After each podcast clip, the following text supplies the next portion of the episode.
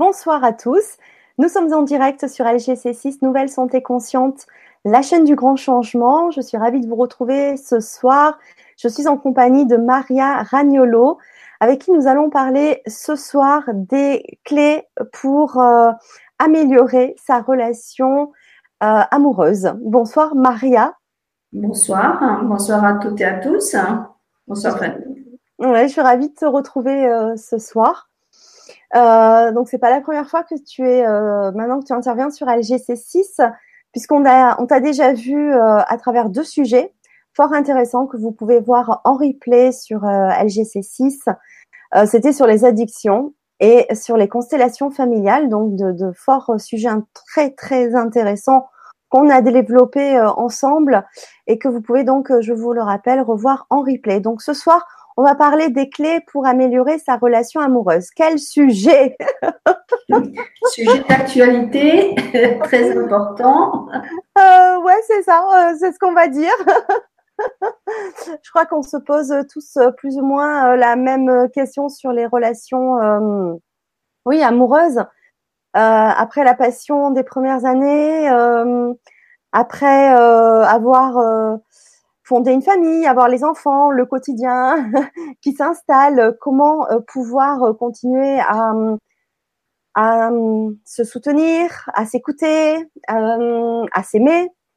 c'est vrai que c'est un, large, large sujet auquel on est tous évidemment confrontés. donc voilà, je vous invite tous à poser vos questions à Maria, soit sur le forum LGC, soit via euh, le chat. Donc on a Maria par le chat qui nous dit bonsoir à tous. Et euh, voilà, nous avons déjà eu dans la journée euh, quelques questions sur le forum. Voilà, donc je vous invite tous à interagir parce que voilà, Maria va, va se présenter, va nous parler bien forcément bah, du sujet sur lequel elle a voulu nous partager ce soir. Mais bien sûr, c'est grâce aussi à vos questions qui vont nous permettre d'avancer et d'aller peut-être un petit peu plus loin sur le thème de ce soir. Voilà, donc il y a Maria aussi qui nous rejoint sur le chat, qui nous dit bonsoir. Voilà. Bah, Maria, ce que je te propose, même si euh, bah, les personnes peuvent bien sûr te découvrir à travers euh, les deux Vibra conférences que tu as déjà faites sur, euh, sur LGC6, mais si tu veux bien un petit peu te présenter pour ceux qui vont nous revoir, bah, nous voir pour la première fois, nous voir peut-être aussi pour la première fois en replay. Je sais qu'il y a plein de nouveaux qui nous rejoignent chaque semaine. Donc, si tu veux quand même un petit peu te, présenter. D'accord. Donc, euh, bonsoir à toutes et à tous. Ben, je vous remercie de votre présence ce soir pour assister à cette conférence euh, pour savoir comment améliorer les relations de couple. Alors, euh, je me présente, j'ai 57 ans. je suis hypno-coach médium depuis plus de 15 ans aujourd'hui. Et ce que j'ai pu euh, observer à travers mon histoire, à travers l'histoire des autres, c'est euh, qu'il faut pas grand-chose pour améliorer les relations de couple. Donc euh, moi j'ai été, euh, j'ai eu un premier couple, un premier couple, un deuxième couple qui n'a pas marché du tout. Et c'est grâce à ce deuxième couple que j'ai compris que c'était moi qui créais cette existence c'est moi qui crée ces difficultés. Bien sûr, inconsciemment, je me suis pas dit, tiens, je vais, je vais choisir de vivre ça comme ça et comme ça. Et c'est à travers toutes ces difficultés que ça m'a permis d'aller faire ce travail sur moi et d'aller comprendre qu'est-ce qui se passe dans nos têtes et pourquoi on attire des situations euh, délicates, malgré qu'il y ait de l'amour, malgré qu'il y ait beaucoup de choses à l'intérieur de soi et que souvent on répète toujours les mêmes histoires. Donc c'est pour ça que j'ai, à travers mes observations, à travers aussi ma propre histoire, ça m'a permis de faire quand même euh, une, euh, une synthèse de, ce qui pouvait améliorer ou ce qui détruisait les couples. Et je rencontre des couples euh, tous les jours, tous les jours sur lesquels je travaille et j'observe toujours la même chose. Et c'est pour ça que je dis aux femmes et aux hommes qui sont en couple aujourd'hui et qui veulent vraiment changer les choses, euh, il suffit vraiment de faire euh, ce travail sur soi pour que les choses s'améliorent. Ça passe toujours par l'amour de soi. Alors on va dire oui, comment s'aimer? Mais euh, s'aimer, ça s'apprend, s'aimer, ça, ça, ça, se travaille parce qu'on a, on prend pas conscience de ce qu'on de ce que l'on a mis à l'intérieur de soi depuis notre plus tendre enfance. On s'est construit sur des schémas, sur des schémas inconscients à travers euh, notre histoire personnelle, à travers nos bagages karmiques, à travers la famille, à travers l'éducation, à travers euh, cette, euh, cette inconscient collectif, on, on s'est construit toute une image de ce qu'on peut être ou de ce qu'on doit être ou comment on doit fonctionner, etc. Et ce qui fait que à travers le couple, on va reconstruire exactement ce que l'on croit qui est juste pour nous, même si c'est complètement à l'opposé de ce qui, ce qui doit être. Donc, j'ai beaucoup d'hommes ou de femmes qui vivent avec des pervers narcissiques. J'ai beaucoup d'hommes et de femmes qui se disent, ben, j'existe pas pour l'autre, euh, je vis des humiliations, je vis euh, des, incompréhensions, je suis qu'une image sur un mur, euh, euh, où c'est euh, la relation des dos tournés, euh, voilà. Alors qu'il y a beaucoup d'amour et ce que je m'aperçois, c'est que dans tous les couples, dans 95% des couples que j'ai travaillés, qui étaient sur le point de divorcer, ces 95% sont restés ensemble, pas par, comment dire, par obligation, mais simplement par amour. Ils ont retrouvé l'amour dans le couple. Parce que quelquefois, quand on est amoureux, on a tous des ailes, on est, voilà, c'est, tout est rose, tout est beau, l'autre est extraordinaire, on se sent magnifique, belle. Alors là, toute la vie, voilà, change, c'est, voilà, le grand amour, etc. Sauf qu'un beau jour, on se réveille et on se dit toute cette partie qui était belle, etc.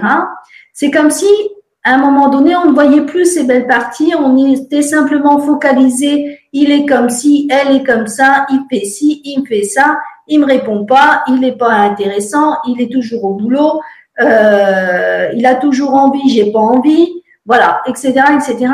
Et il y a des, des non-communications qui se mettent, qui, se mettent dans le couple, des incompréhensions, puisque déjà l'homme et la femme, on, on, ne fonctionne pas de la même manière.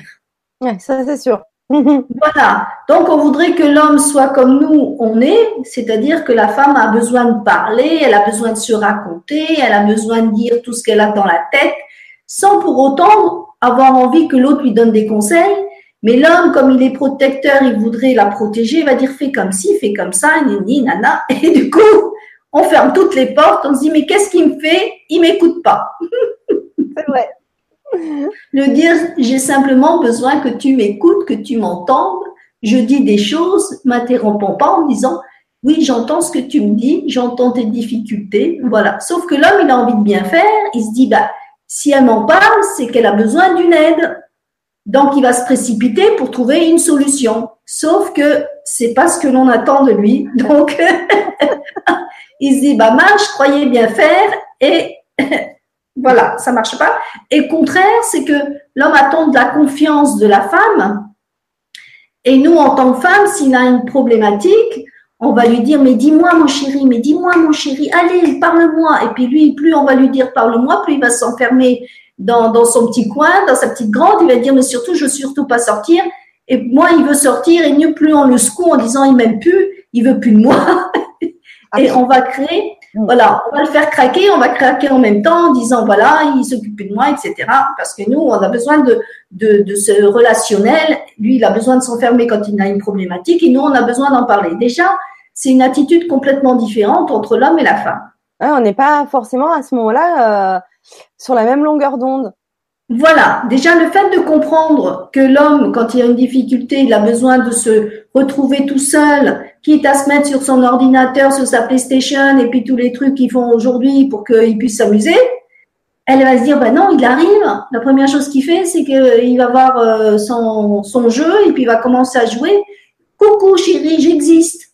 et oh Et lui, il est parti dans son, dans son monde en disant, là j'ai un truc, il faut que...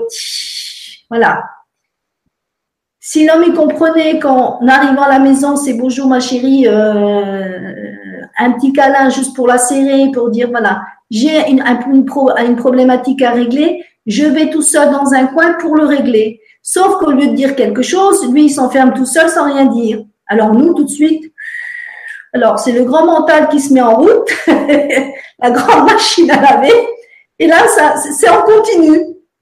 Il n'y a plus, y a plus le bouton stop Et là, ça commence à créer des problèmes. Alors que nous, on dit j'ai une problématique. Lui, il n'ose même pas dire j'ai un problème, je dois le régler. Il faut que je me mette tout seul dans un coin pour le régler. Ou laisse-moi tranquille, il faut que je le règle tout seul. Donc déjà dans ce fonctionnement-là, il y a quelque chose qui est délicat entre les hommes et les femmes. Et déjà le fait de le comprendre, on peut, on peut en fin de compte, au bout d'un certain temps, d'en sourire, de dire bah oui, je fonctionne comme ça, toi comme ça, ok, on sait comment on est, qu'on est différent, donc on peut se comprendre euh, déjà de ce côté-là. Mais ce qui est aussi important, c'est que au bout d'un certain temps, certains couples ne font plus l'effort de dire qu'est-ce que je peux faire pour toi? Et comment je te vois beau ou belle aujourd'hui? C'est-à-dire, moi, j'ai rencontré des couples qui avaient 40 ans de mariage et qui s'aimaient comme au premier jour. Et, ils m'ont dit leur secret. Et j'ai trouvé ça fabuleux, j'ai trouvé ça vraiment euh, fascinant. J'étais allée en Irlande pendant cinq semaines, j'ai vécu dans un couple. Et de les voir vivre, je me suis dit, mais c'est extraordinaire. Il m'a dit tous les jours, je me dis, qu'est-ce que je peux faire pour ma femme aujourd'hui pour la rendre heureuse? Et je la remercie pour tout ce qu'elle fait pour moi. C'est-à-dire que dans sa tête, déjà, elle se disait, j'ai de la chance, j'ai une femme qui m'apporte ça, ça, ça, ça, ça. Ah merci, j'ai une femme extraordinaire. Et il lui disait, dans la semaine, tu vois, j'ai de la chance de t'avoir. J'aime ça en toi, ça, ça, ça et ça. Et comment se faire plaisir, comment se faire des petits cadeaux, des petites attentions et tout ça. Et elle, pareil, elle disait, j'ai confiance en mon mari, et je me dis dans ma tête tous les jours, qu'est-ce qu'il est beau mon mari. J'aime cette partie-là, j'aime cette partie-là. Et elle me disait, quand on a une problématique, le soir même, on en parle. On ne s'endort pas avant d'avoir réglé la problématique. Et s'il y a une problématique pour une femme et que son mari doit l'entendre, c'est je fais pas l'amour avant, d'avoir réglé ma problématique. C'est j'en parle, je t'explique, tu m'as entendu. Après, c'est pas on se réconcilie sur l'oreiller sans avoir parlé de ce qui s'est passé. Parce que la, la réconciliation, à ce moment-là, c'est une réconciliation de courte durée. Parce que nous, en tant que femmes, on le sait bien, tout ce qui n'est pas réglé, ça devient une montagne. Absolument. Hein? Parce qu'on rajoute des petites choses. voilà, on, ramène tout et puis on colle tout ce qui n'a pas été, on, le met là-dessus. Ce qui fait que là, me dit, ma tante, tu as un souvenir de ce qui s'est passé il y a 40 ans. Oui, parce que on n'en a pas parlé, on n'a pas pu l'exprimer.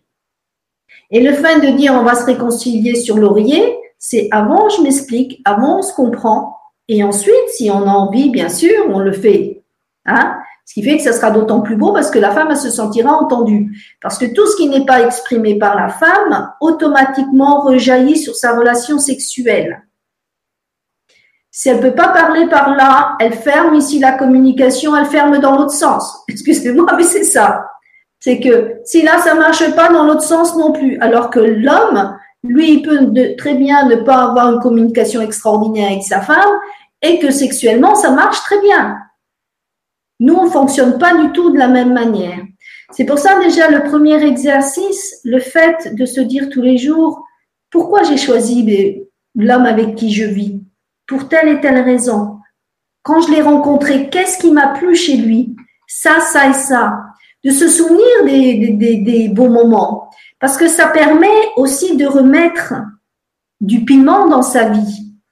Et de dire pourquoi aujourd'hui on est rendu à vivre quelque chose de monotone. Alors souvent, c'est la routine. On se dit, voilà, quand on est sous le même toit, on fait plus d'efforts.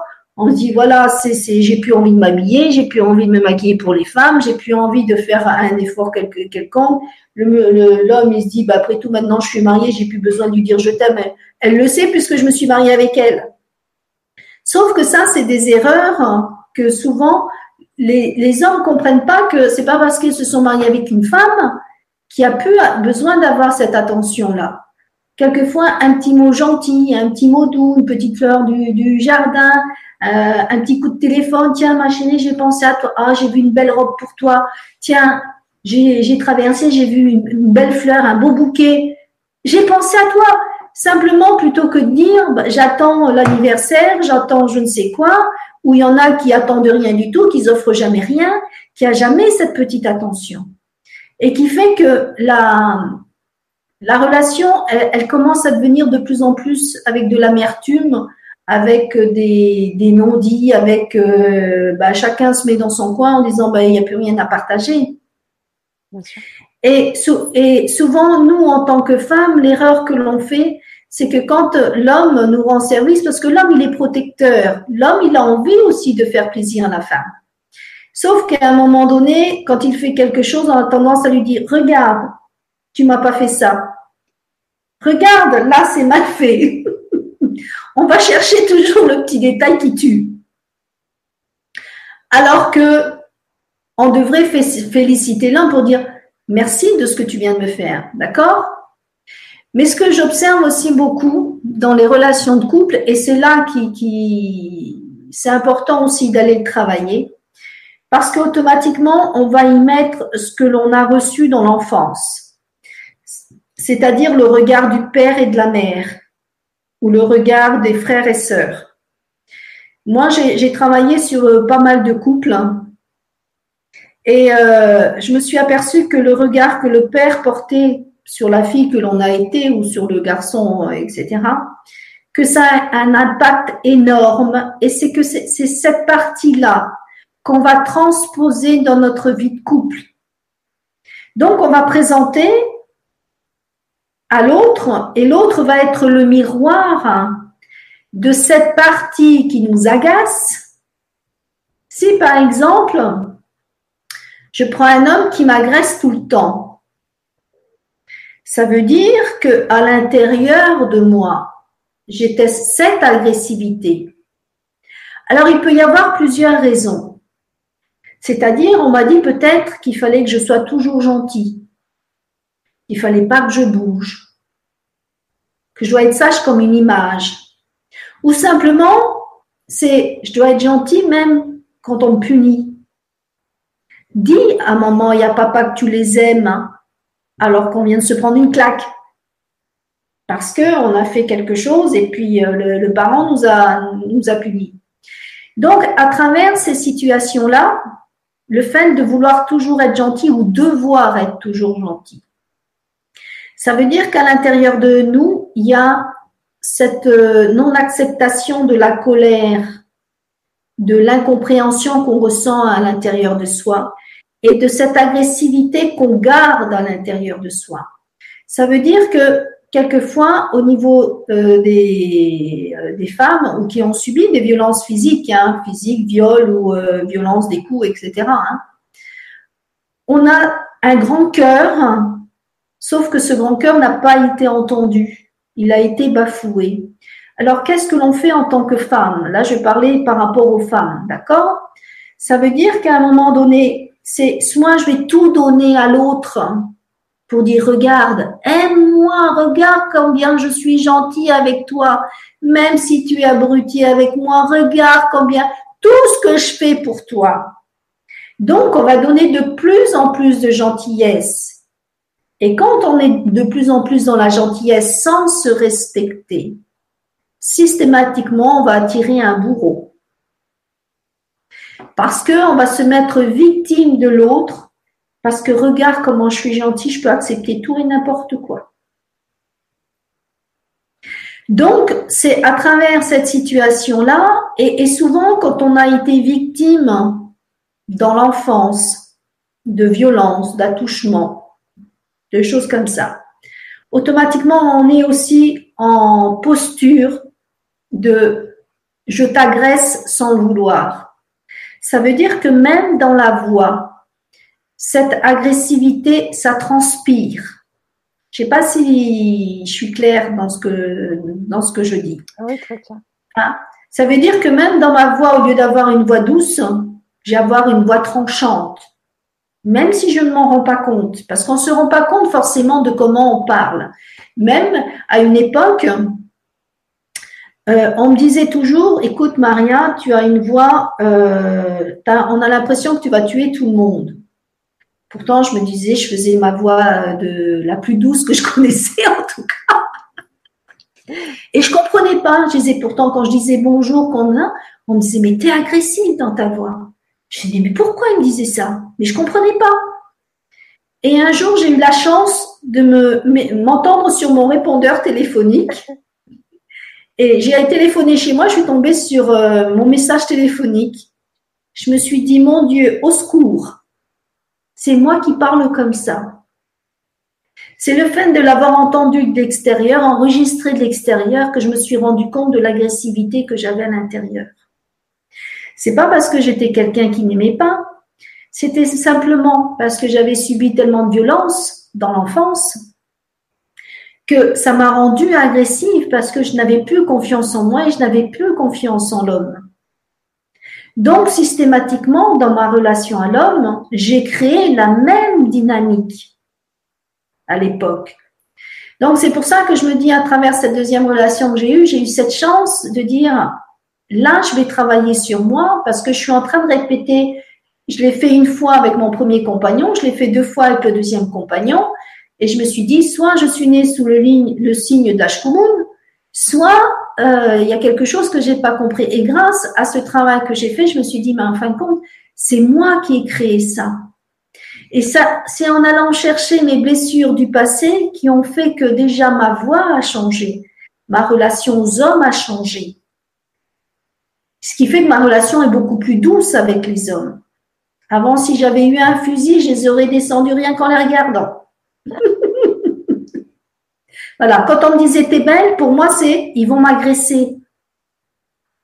Et cette violence que j'avais subie, c'est euh, si je suis belle, c'est dangereux. J'ai pas le droit d'être belle. Donc, c'était pour moi, quand on me disait ça, c'est tout de suite, je fermais tout et je commençais à, serrer des dents en disant c'est toujours si je mettais pas des gants de en disant c'est le premier qui me dit ça, euh, je lui donne un coup de poing dans la figure. Mais c'est d'aller voir toute cette partie de, cette blessure de l'enfant intérieur qui m'a permis de changer mes relations à l'homme. Et c'est pour ça que j'invite, moi, les personnes qui ont des difficultés dans leur couple, d'aller travailler sur elles. Parce que il y a souvent beaucoup, beaucoup, beaucoup d'amour et les gens ne se séparent pas par manque d'amour. Ils se séparent simplement par rapport à leurs propres blessures. Et j'ai rencontré des, femmes qui étaient aussi au départ avec des manipulateurs pervers. Mais sauf que en travaillant sur elles, sur leur confiance en elles, pour aller libérer ces blessures, le manipulateur n'est plus devenu un manipulateur. Il est devenu tendre comme un agneau. Elle transposait simplement cette peur et ce manque de confiance en elle en disant, regarde, agis comme un manipulateur, agis comme un bourreau, parce que moi, je me mets en position de victime face à, par rapport à toi.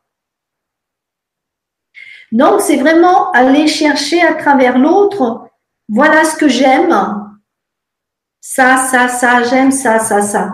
Mais ça, cette partie-là de toi que je n'aime pas, je vais aller voir à l'intérieur de moi à quoi ça fait référence? Et là, le couple grandit. Et là, j'ai plusieurs, euh, témoignages. J'ai une euh, personne qui est venue me voir. Elle a 53 ans, 63 euh, ans, pardon.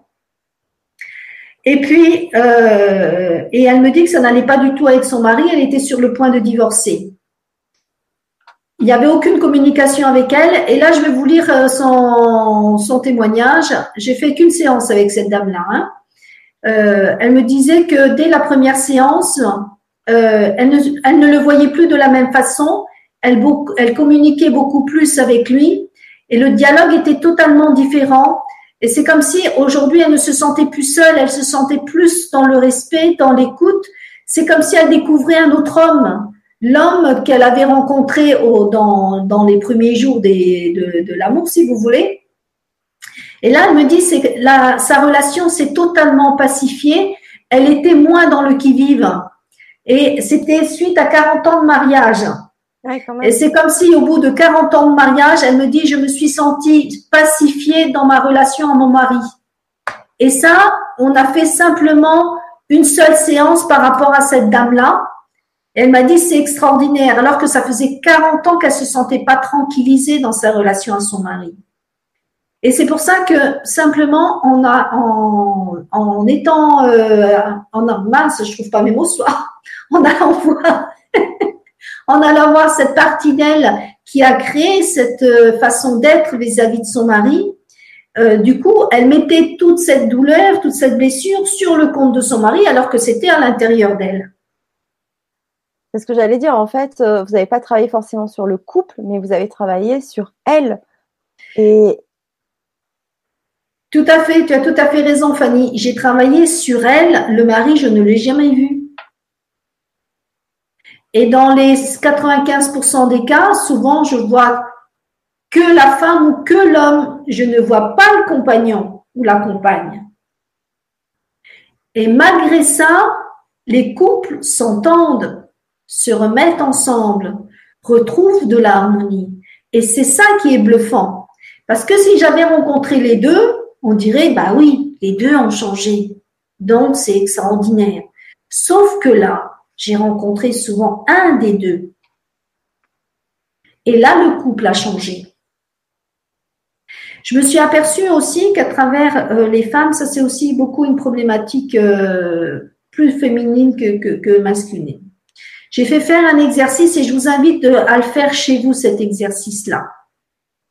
Parce que souvent, en tant que fille, on a quand même plus d'interdictions que les garçons. Je ne sais pas si tu es d'accord avec moi, Fanny. Souvent, les filles, tu dois pas rôter, tu dois pas, nana, ne bouge pas, sois sage, grimpe pas aux arbres, te salis pas, sois belle et tais-toi, euh, etc. Tous les schémas qu'on peut mettre autour des filles.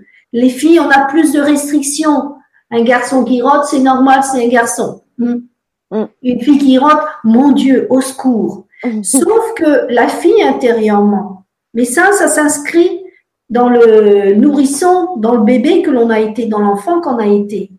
De dire, ah non, il faut pas, il faut que je sois parfait, parfaite. Il faut pas ça, il faut pas ça, il faut pas ça, il faut pas ça, il faut pas ça. Je vous invite à faire cet exercice-là, de vous mettre de la musique pas danser devant quelqu'un, mais simplement vous, soit devant votre propre miroir, vous vous mettez de la musique et vous commencez à tortiller vos hanches. J'ai remarqué que les femmes africaines, elles étaient beaucoup moins déprimées, elles étaient plus fières de leur corps que les européennes. Pourquoi? C'est pas parce qu'il y a plus de soleil là-bas, sûrement qu'il y a de ça. Mais au niveau du corps, elles ont cette euh, facilité de bouger le corps. Et quand on bouge le bassin, on retrouve l'énergie. Je vous invite à le tester même maintenant si vous le souhaitez. Essayez de faire comme on faisait le hula hoop. Je fais des exercices comme ça en présentiel et je vous garantis que ça a un résultat extraordinaire. La personne retrouve l'énergie, retrouve le sourire. C'est comme si elle s'autorisait à dire j'ai le droit de bouger. J'ai le droit de vivre dans mon corps le plaisir de bouger dans mon corps. Et à travers ces exercices-là, ça peut paraître anodin comme exercice. Déjà, vis-à-vis du mari, elle va se sentir plus libre, plus libre de bouger, plus libre de se mouvoir. Donc, ce qui est important, c'est je fais cet exercice-là et je m'imagine être devant mon père et ma mère. Il y a des personnes qui se mettent à pleurer parce qu'elles se disent ah non, faut surtout pas, faut surtout pas. Et j'ai remarqué que un certain âge, il y a des personnes qui vont se créer des douleurs physiques. Je peux plus marcher, je peux plus bouger mes hanches, j'ai problème de bas du dos. Tout ça, c'est parce que ça a été des interdits dans la jeunesse.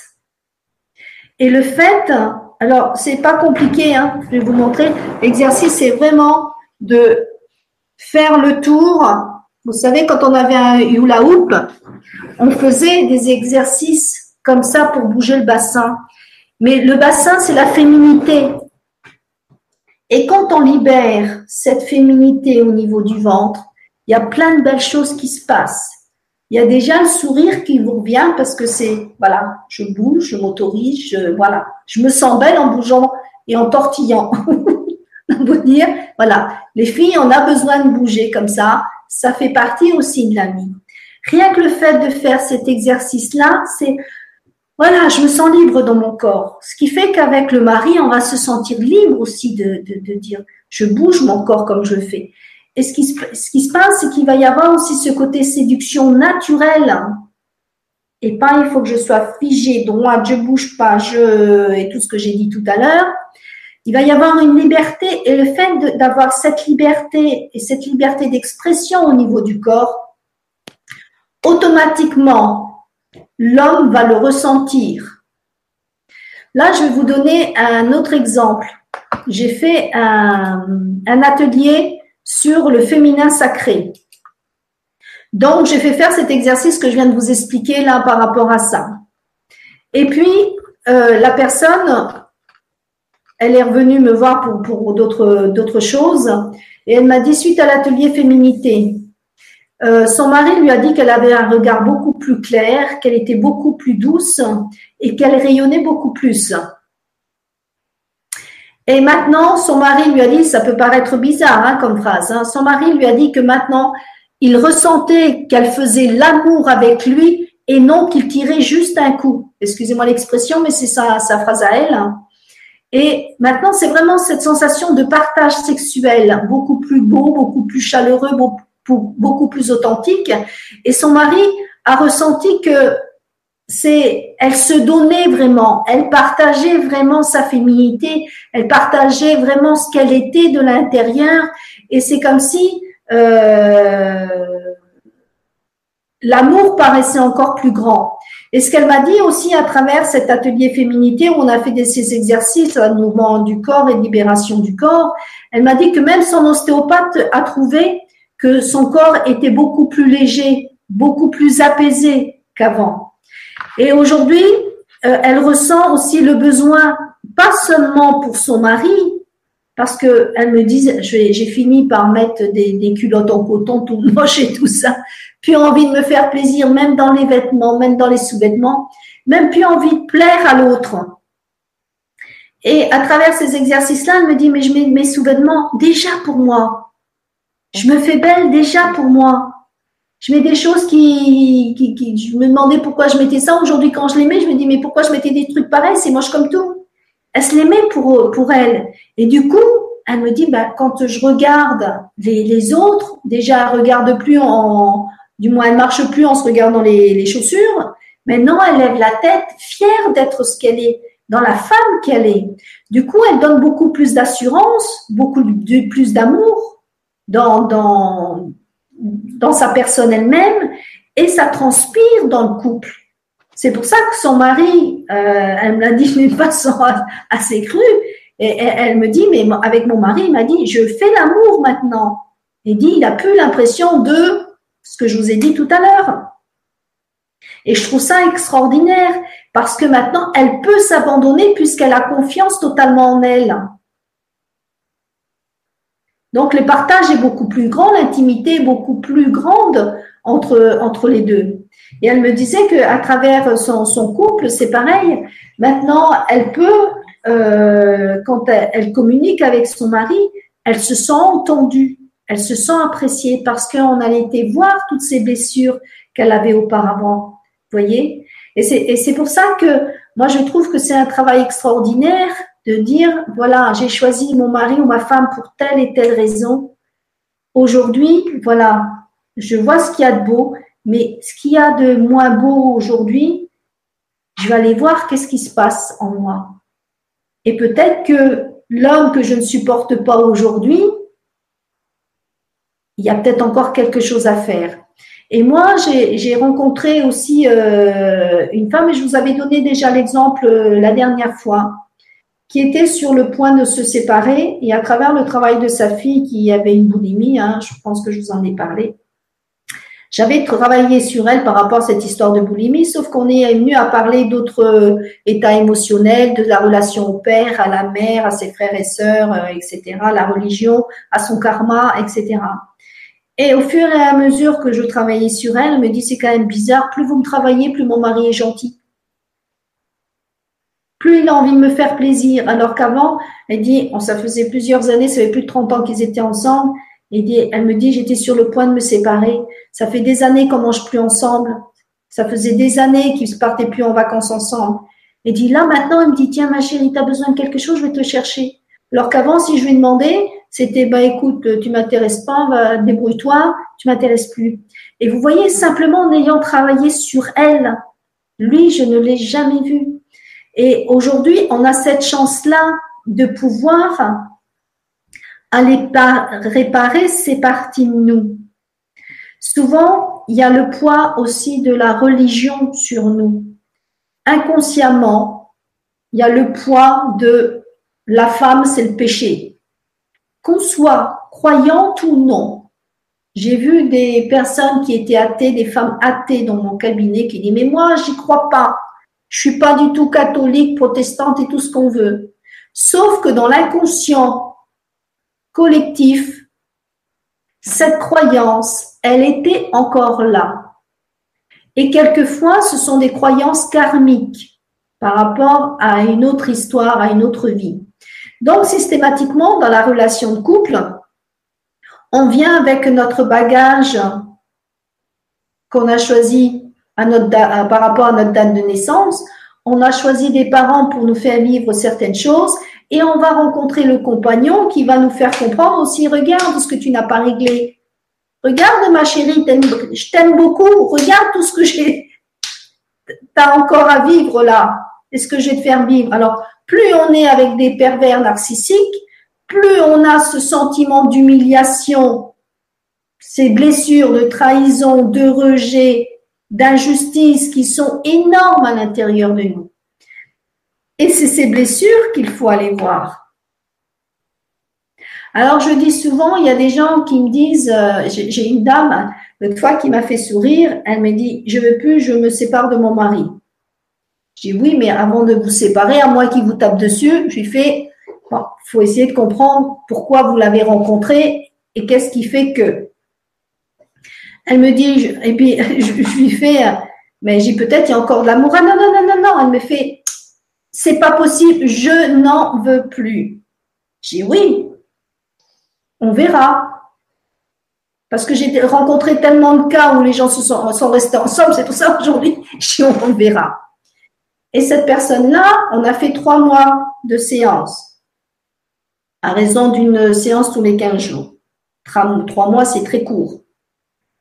Et au bout de trois mois, elle me dit, elle part en week-end avec son compagnon, avec son mari, et puis, elle m'appelle, elle me fait, Madame Ragnolo, elle me dit, j'y croyais pas, hein. vous m'énerviez quand vous me disiez ça. Elle me dit, je suis retombée amoureuse de mon mari.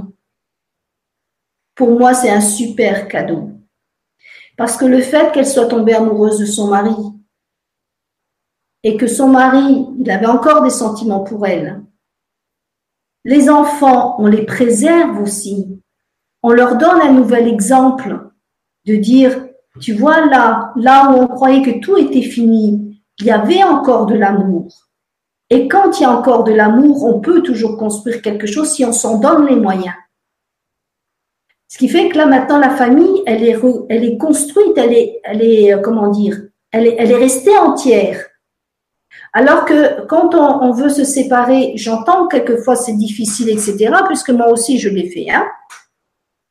Mais je me dis, si j'avais eu cette chance dès mon premier couple, si j'avais compris que c'est une partie de moi qui crée ces douleurs, ces incompréhensions, etc., peut-être je me serais pas séparée même du premier compagnon parce que j'avais encore des belles choses à vivre, parce que j'avais des sentiments pour lui. C'était simplement la relation qui pouvait pas être vécue parce qu'il y avait une incompréhension, un manque de communication. Et après, euh, au fur et à mesure, on s'écarte les uns des autres. Et là, euh, ce sont des familles qui se reconstruisent. Et ça fait beaucoup moins de douleur pour les uns et les autres parce qu'il y a cette compréhension de dire là maintenant, quand il y a quelque chose, tiens, je vais aller voir cette partie-là en moi. Et il y en a d'autres que il n'y a pas d'amour, bah, ils se séparent, mais ils se séparent, comment dire?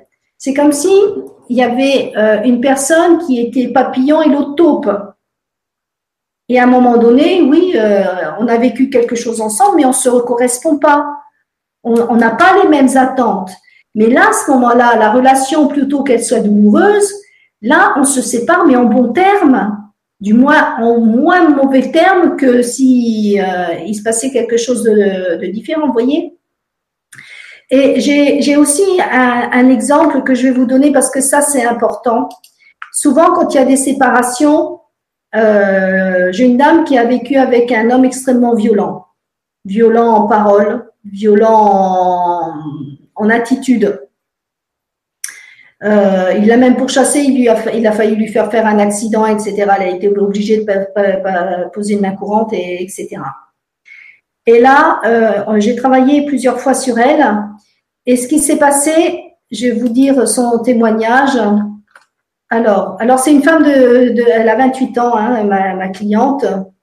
Et euh, quand euh, elle, a, elle, a, eu un fils avec euh, cet homme-là, et à chaque fois que inconsciemment, elle pouvait pas, comment dire, elle pouvait plus sentir son, son ex.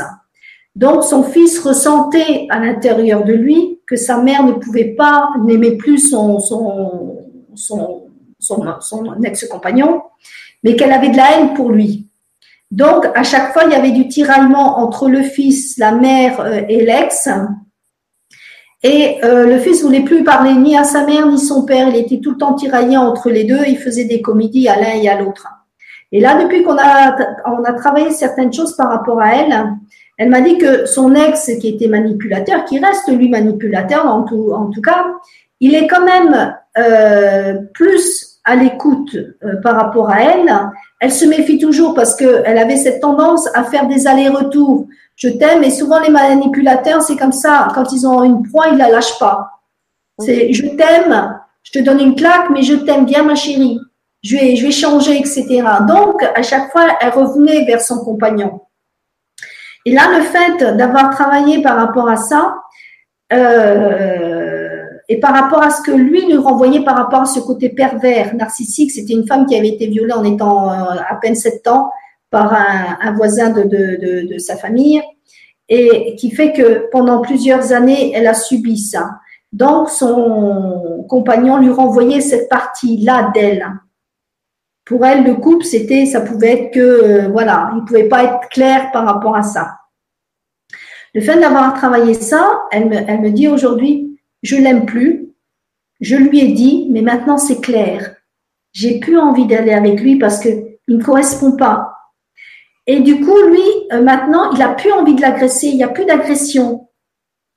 Il se réfère à, voilà, il y a eu euh, la, la, la, décision de la justice de la garde des enfants, etc.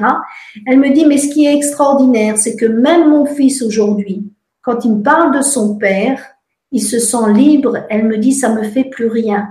Alors qu'avant, elle me disait, ça me faisait quelque chose à l'intérieur. Et son fils le ressentait de toute façon. Du coup, il se fermait aussi.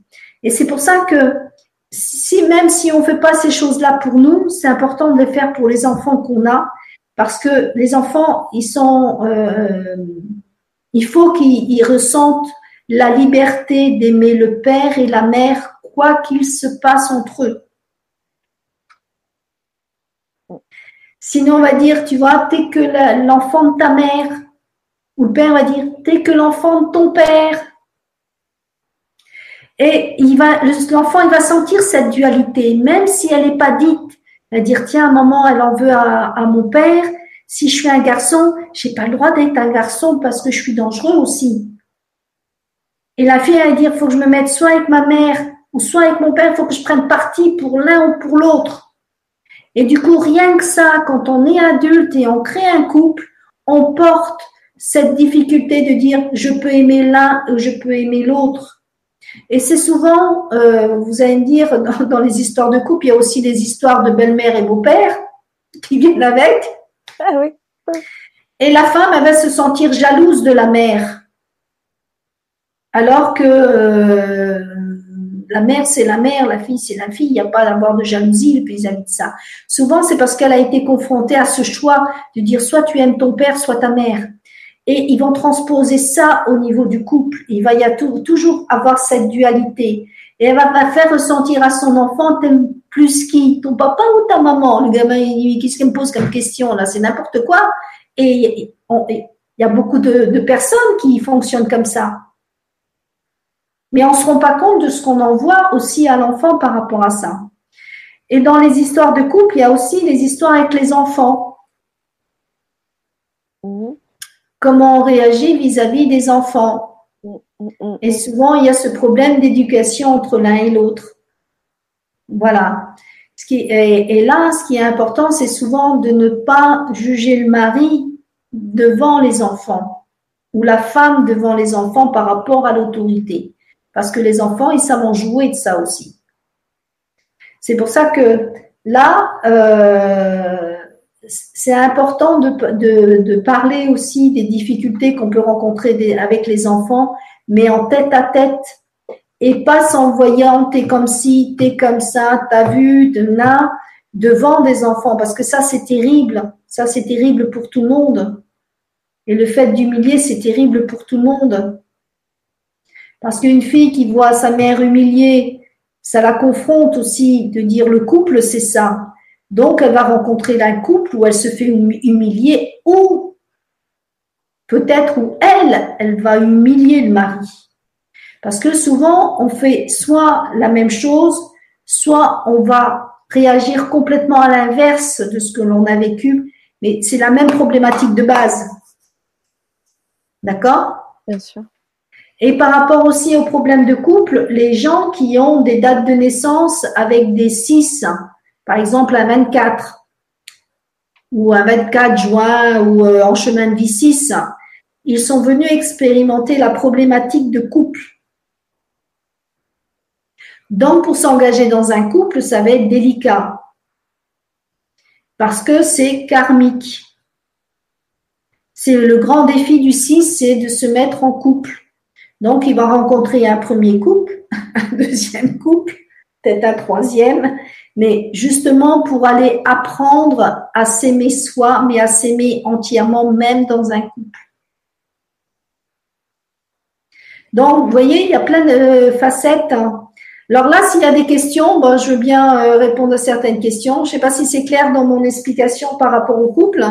Oui, c'est clair. Bon, il y a pas mal de réactions euh, sur le sujet, hein, forcément. Euh, sur le chat, ça chatte beaucoup. Par contre, donc sur le forum,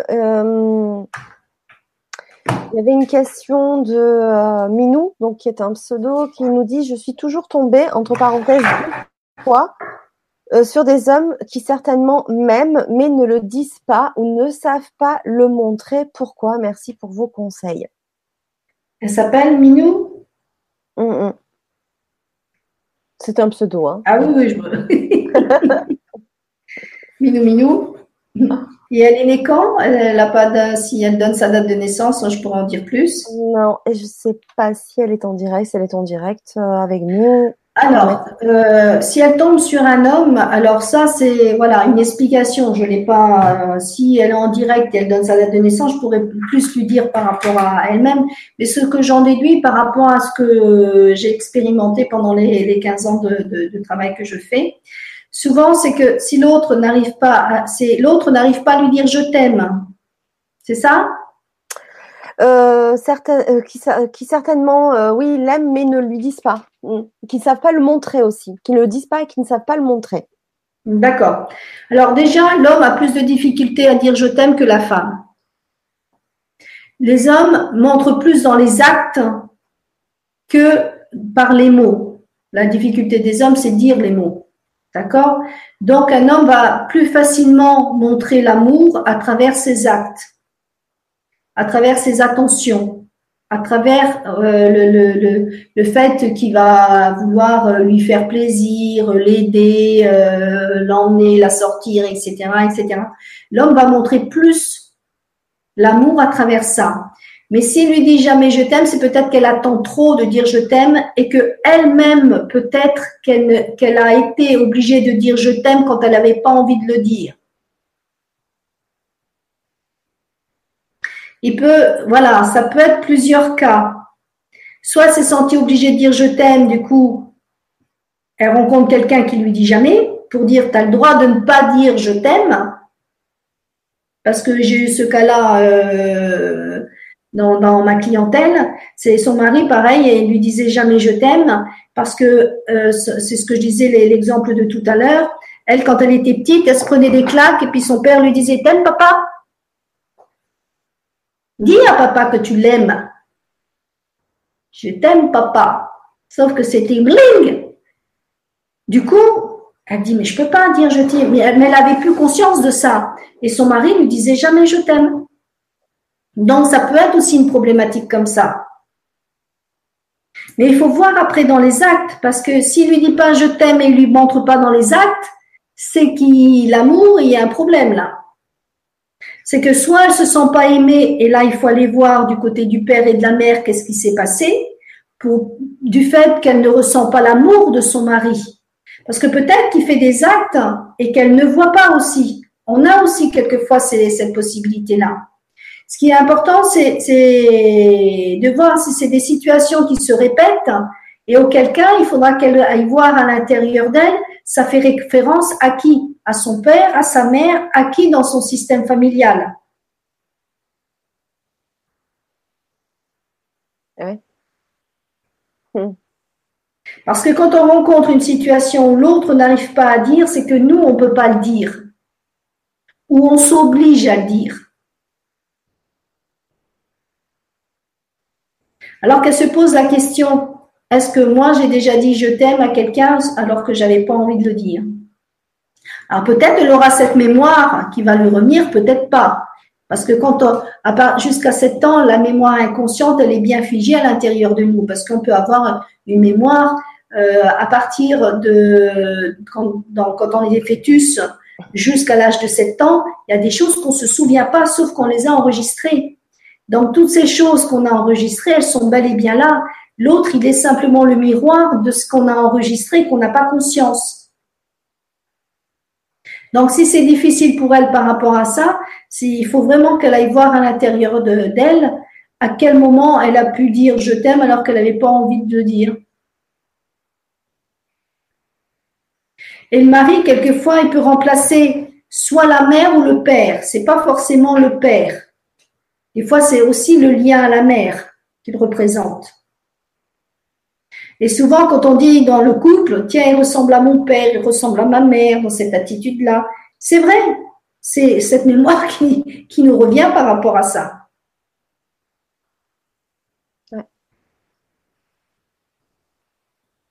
Est-ce qu'il y a d'autres questions?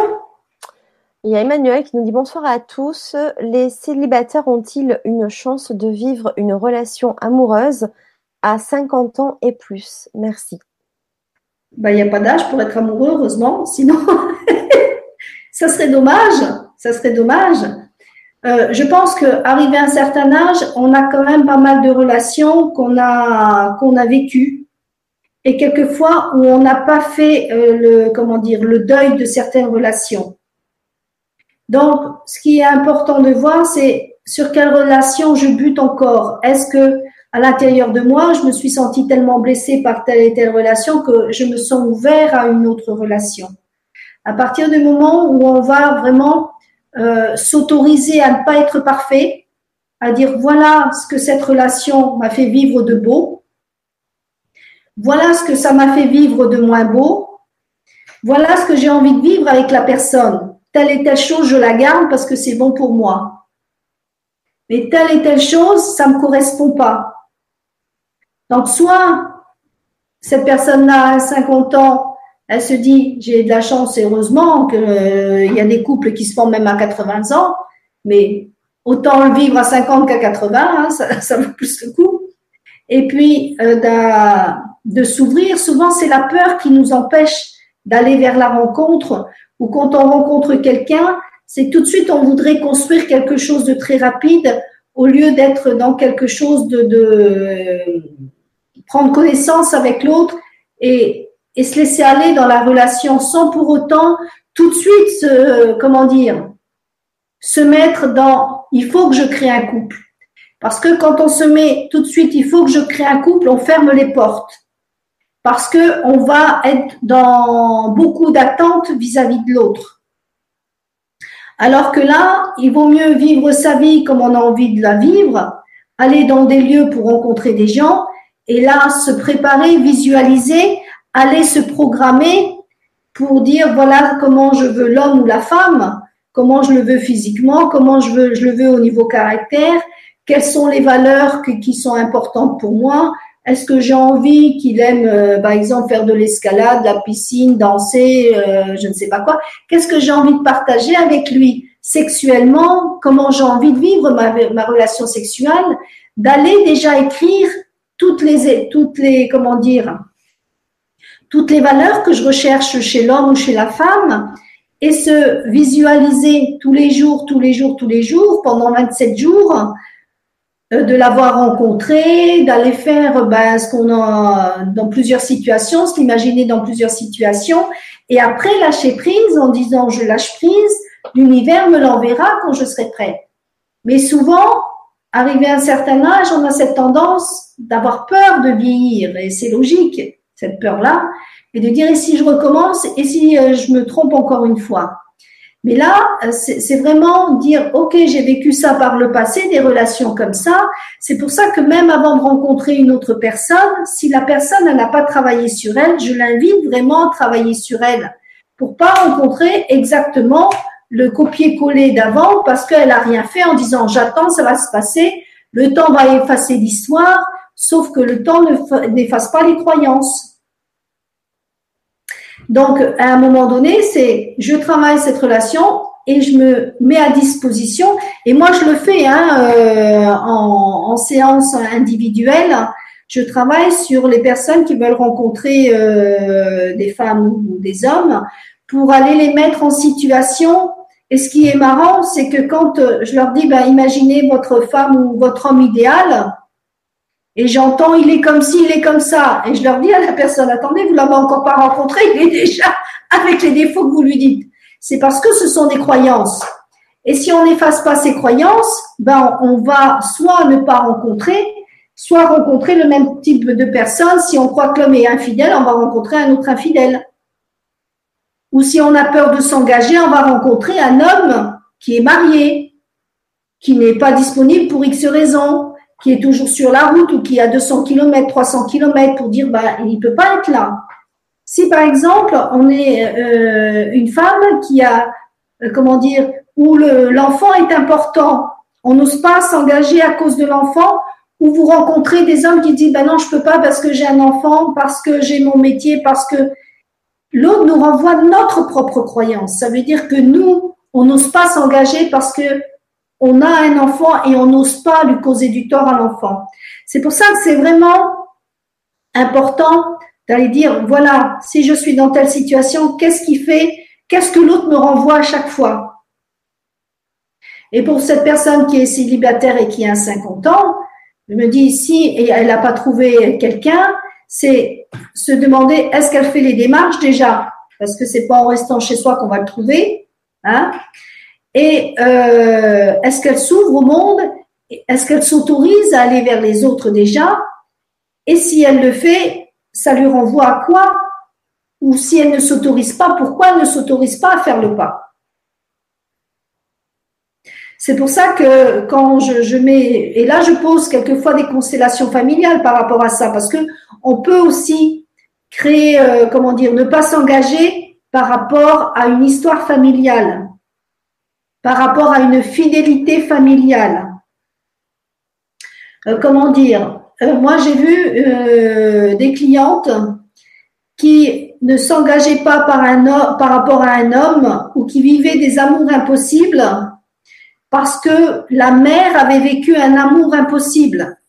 Exemple, la mère, elle était amoureuse d'un homme et elle a été, à une époque, ça se faisait, vendue à quelqu'un d'autre destiné à quelqu'un d'autre. Donc, elle n'a pas eu le choix que de vivre avec l'homme avec qui elle était destinée, d'accord? Sauf que dans sa tête, elle avait toujours cet amour impossible. Donc, l'enfant, la fille, elle va rencontrer aussi un amour impossible. Et quelquefois, il y en a beaucoup qui vivent des amours impossibles comme ça, parce que simplement, ils ont une fidélité au système transgénérationnel. Mm-hmm. Donc, c'est pour ça, c'est vraiment intéressant d'aller voir, est-ce que cette partie-là m'appartient? Est-ce que c'est une partie qui appartient à mes ancêtres? Ou est-ce que, pour X raisons, quand j'imagine l'homme ou la femme, est-ce que je me sens vraiment prêt Parce que j'ai beaucoup de femmes qui viennent me voir en disant oui, je suis prête, je suis prête, je suis prête. Et quand je, je les imagine ou je me repose en constellation l'homme, je le vois qu'ils font va-t'en, t'es à moi rien. Ben, j'y sais pas là qui va venir, hein. Mais on s'en rend pas compte au niveau euh, conscient. Mais dans l'inconscient, c'est ça. Voilà, c'est comme s'il disait, bah non, tu comptes pour du beurre, toi. Bon, d'accord. Donc, on va corriger ces croyances-là. D'accord. Bien, merci Maria. Je t'en prie. Ensuite, il y a Laure qui nous dit euh, sur le forum bonsoir, euh, bonjour à tous. C'est tout à fait cela. J'ai 33 ans. Cela fait plus de 15 ans que je suis en couple avec la même personne. Nous avons deux filles. Et les questions que vous indiquez dans la présentation sont exactement celles que je me pose. Nous manquons de partage, de complicité, mais je vois que la vie à deux est plus facile et agréable pour les enfants. Nous nous disputons pas. Nous sommes de bons parents et du coup, cette question, dois-je rester ou partir? Comment savoir? Est-ce possible de faire renaître l'amour après tant d'années? Ou est-ce se voiler la face? Merci par avance, Laure. Alors, c'est ce que je disais tout à l'heure. Euh, l'amour est possible puisqu'après 40 ans de mariage par rapport aux exemples que je donnais tout à l'heure, l'amour est retrouvé. Donc, si elle ressent pas, si elle a envie de partir, c'est qu'est-ce qui lui donne envie de partir, qu'est-ce qu'il lui faut, qu'est-ce qui lui manque dans cette relation? À quoi ça lui renvoie ce manque d'amour? C'est parce qu'elles se sont pas entendues ni comprises ou elles ne vibrent plus par rapport à cet homme. C'est qu'il y a une raison. Soit c'est au niveau relationnel, communication, où euh, elle a envie de vibrer, vivre des choses qu'elle ne s'autorise pas. Euh, moi, j'ai des femmes, par exemple, qui tombent sur des hommes qui sont euh, pantouflards, alors que dans leur chemin de vie, ce sont des femmes qui ont besoin de bouger, de vivre. Par exemple, des femmes qui ont du 5 dans leur euh, date de naissance. Ce sont des femmes qui, euh, qui, qui, ont besoin d'expérimenter, qui ont besoin de voyager, etc. Et comme fait exprès, elles tombent sur des hommes pantouflards. Ça veut dire qu'ils sont venus travailler sur le défi du manque de liberté. Donc c'est pour ça cette femme-là, si elle s'ennuie avec son mari, qu'est-ce que ça, lui renvoie à quoi exactement? Ce, Parce que ça a l'air d'être sage, peut-être un peu trop sage. Ça manque de piment peut-être? Oui, oui, oui, c'est vrai. Hein? Mais est-ce qu'elle a mis sa date de naissance, cette dame-là, ou pas? Non, du tout. Du tout. Bon. Parce que s'il y a des gens qui ont du 6, du 8 dans leur date de naissance, ce sont des gens qui sont passionnés. Donc, ils ont besoin de vivre la passion, le feu, la flamme. Donc, il faut qu'ils trouvent une relation où ça sort de l'ordinaire et de la monotonie. Et peut-être que cette dame-là, elle est un peu trop dans la monotonie. Il faut qu'elle remette du piment dans, le, dans la relation. Et comment elle peut mettre ce piment-là? Est-ce qu'elle en discute avec son mari? Est-ce que, euh, voilà, il se pose de temps en temps en tant que couple en dehors des enfants? Parce que quelquefois, c'est le couple, il a l'impression de ne pas exister en tant que mari et femme. Ils ont l'impression d'exister qu'en tant que père et mère. Est-ce que ce couple s'autorise à dire de temps en temps, on pose les enfants chez les parents ou avec une nourrice ou je ne sais qui, pour dire on va s'offrir un week-end, un week-end euh, comme si on venait de se rencontrer, euh, on va essayer de se séduire à nouveau, on va se, voilà, on va se créer toute une histoire comme au début, disant tiens, euh, on va faire comme si on s'était jamais vu, on se rencontre dans un bar et comment on recrée cette relation. Mais de temps en temps, il faut mettre du piment dans la relation. Il faut s'offrir ces cadeaux-là. S'il n'y a plus ces cadeaux-là, s'il n'y a que la monotonie du couple, le train-train, le boulot, dodo, euh, gamin et plus rien d'autre, à un moment donné, euh, c'est sûr que. Et si c'est une, personne qui a besoin de vibrer, hmm. pour allumer la flamme. Oui.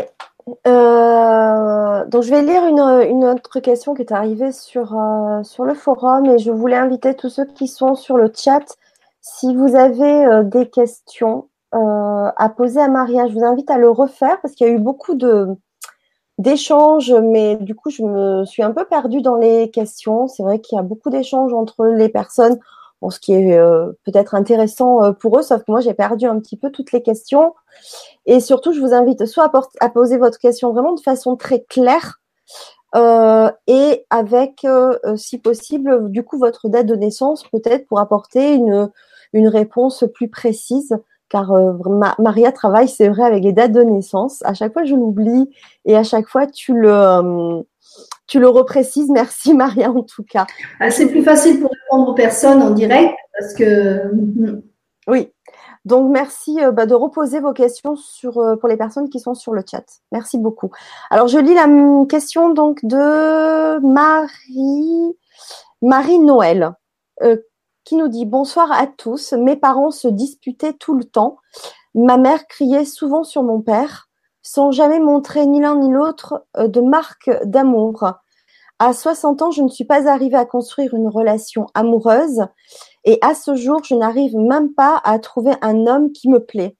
Je trouve toujours quelque chose qui ne va pas chez l'homme, que je recherche au travers d'un site de rencontre, ou alors je pense que je ne pourrai jamais être avec un homme, ni intellectuellement, ni sexuellement. Je suis née le 23 décembre 1956. Merci beaucoup pour un éclaircissement éventuel. 1956, hein, c'est ça?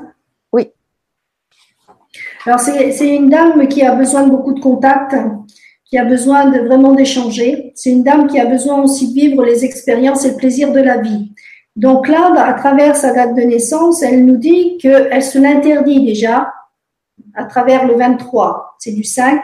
Elle s'interdit à vivre les plaisirs de la vie. Donc, le plaisir du couple, le plaisir sexuel, les plaisirs d'essence, euh, déjà, elle se euh, est passée à côté. Euh, c'est une dame justement qui doit retrouver confiance en elle. Elle a peur tellement de répéter le couple des parents qu'elle va trouver toujours des excuses pour aller à la rencontre de l'autre. Et si elle en rencontre un, elle va trouver toujours le petit truc qui ne va pas lui, lui convenir. Et en plus, elle a deux trois. Donc, le 3, c'est une dame qui va chercher toujours à faire plaisir à l'autre et pas à elle-même. Donc, euh, si elle rentre en relation, elle va avoir tendance à donner tout à l'autre. Ah. Et je pense que c'est ça sa plus grande peur, c'est qu'elle n'arrive pas à reconnaître sa valeur. Sa valeur et s'autoriser à elle qu'est-ce qu'elle désire réellement dans la relation, qu'est-ce qui lui ferait vraiment plaisir? Parce que comme elle a du 3, elle fait plaisir à l'autre et en, même temps, elle a le 5 qui fait qu'elle s'interdit beaucoup de choses. Donc, elle se met déjà en position de je ne peux pas vivre réellement dans qui je suis, dans, comme je suis, tel que je suis. Donc, soit cette personne a déjà fait du travail sur elle et ça va lui permettre de s'ouvrir à, l'homme, soit elle n'a jamais travaillé sur elle, auquel cas, euh, je crois qu'il y a du, du boulot. Hmm. Et c'est un d'eux. Donc, elle est venue pour créer aussi un couple dans sa féminité, à accepter sa féminité. Donc, sa difficulté, c'est d'être féminine et d'accepter la femme qu'elle est. Et la force de la femme, parce que comme elle a vu sa mère euh, et son père se chamailler assez souvent, donc pour elle, la femme, c'est la fragilité. Donc là, à travers euh, sa date de naissance, elle est en train de nous dire qu'il faut qu'elle retrouve la force de sa féminité et le fait qu'elle puisse avoir confiance en la force de la femme et qu'elle n'est pas forcément soumise à l'homme et que l'homme est complémentaire. C'est vraiment ce travail-là qu'elle est venue euh, expérimenter dans cette vie-ci, en tout cas. Mais elle a cette possibilité, mais c'est, je, ressens quelqu'un euh, qui est assez réservé, qui est assez enfermé. Euh, je ne sais pas si elle prend contact en direct parce qu'elle, elle a besoin du contact direct, pas du contact à, travers un écran. Elle, il faut qu'elle ressente la personne. Il faut qu'elle fasse des face à face pour aller à la rencontre des personnes. C'est une personne qui a besoin de bouger, donc peut-être qu'elle doit aimer danser, cette femme-là, ou aimer faire du théâtre, ou aimer faire euh, des activités créatives. Qu'elle aille dans des lieux où elle peut trouver ces activités créatives, où elle peut rencontrer aussi des hommes qui ont des valeurs communes par rapport à elle. Elle est venue reconnaître sa valeur à travers le couple. Donc, il y a ce travail de valeur à travers le couple qu'elle peut mettre en place. D'accord. Merci Maria. Ouais. Euh, une question de Maria. Euh, bonsoir, je suis née le 23 décembre 1974 et mon compagnon le 11 juillet 67, une relation difficile car mon compagnon a beaucoup de traumatismes d'enfance et il ne s'aime pas et j'ai fait un travail sur moi. Oui. Et lui, il est né le 11 juillet 67. Donc, lui, il n'a pas fait de travail sur lui et elle, elle a fait du travail sur elle. Oui, alors du coup, j'ai la suite de la question un peu plus bas. Est-il possible que ça puisse l'aider à se rendre compte que lui aussi a un problème et que ce n'est pas seulement moi? Alors, ce qui est possible de faire, souvent les hommes sont en plus à la traîne que les femmes en ce qui concerne le travail sur soi. Moi, ce que j'ai pu observer à travers euh, ce que les personnes que je suis, Souvent, la femme est le moteur. À partir du moment où la femme, elle a vraiment changé, à l'intérieur, il y a plein de choses qui se sont révélées à elle, où elle est beaucoup plus douce avec elle-même, où il y a plus de compréhension aussi par rapport au mari. Automatiquement, l'homme suit. On a beau dire, l'homme suit la femme. Mm. la femme est plus courageuse à ce niveau-là que l'homme elle a moins peur d'aller voir ce qui se passe chez elle, alors que l'homme, pour lui, c'est comme s'il était incompétent d'aller dire j'ai un problème à l'intérieur de moi, alors que nous, on se dit j'ai un problème, j'y vais. D'accord? Donc, c'est peut-être à travers elle, s'il voit vraiment ce changement à travers elle, qu'il va peut-être faire cette démarche-là. S'il est ouvert, mais comme il est du 7, c'est quelqu'un qui doute beaucoup de lui, qui est venu travailler la relation à la femme puisqu'il a du 11-2. Donc, quelque part, il a peur des femmes. Et en plus, il est venu travailler avec ce manque de liberté. Il a du 5 en spirituel. Donc, il est venu expérimenter la liberté spirituelle. Le plaisir dans tous les sens du terme. Alors, je ne sais pas si elle, elle, vit le plaisir avec lui parce qu'elle, elle a du 5 en jour de naissance dans le physique. Alors, est-ce que s'autorise le, plaisir dans le physique, elle? Et lui, il est mieux en 5 dans le spirituel. Est-ce qu'ils vivent déjà du plaisir à ce niveau-là où ils se l'interdisent, elle comme lui? Lui, il a aussi à vivre, euh, euh, comment dire, il lui fait refléter un côté enfant en elle qu'elle doit absolument faire grandir. C'est ce que je ressens par rapport au couple. Hein. Elle doit faire grandir son côté spontanéité, son côté joie de vivre, son côté élan, et s'autoriser aussi de vivre le plaisir et d'oser le demander. C'est ce que je ressens. D'oser demander le plaisir et exprimer ses besoins, ses émotions et son ressenti. Elle est venue exprimer à travers le corps elle doit ressentir beaucoup de choses, cette femme-là. Donc, euh, à travers son mari, lui renvoie cette partie-là de spontanéité. Il faut qu'elle montre sa spontanéité et qu'elle s'autorise parce que lui, ils sont venus avec les deux cinq, hein, ils sont venus expérimenter ça, mais lui, c'est la peur de la femme. Donc, il lui renvoie par rapport à ça. Elle a besoin de parler d'une façon authentique pour que lui puisse arriver à oser s'ouvrir. Mais j'ai l'impression qu'elle est plus, excusez-moi le terme, madame, hein, je ne sais pas qui vous êtes, mais que vous êtes plus cheftaine que lui. Qu'elle est plus dans le dans l'autorité que lui.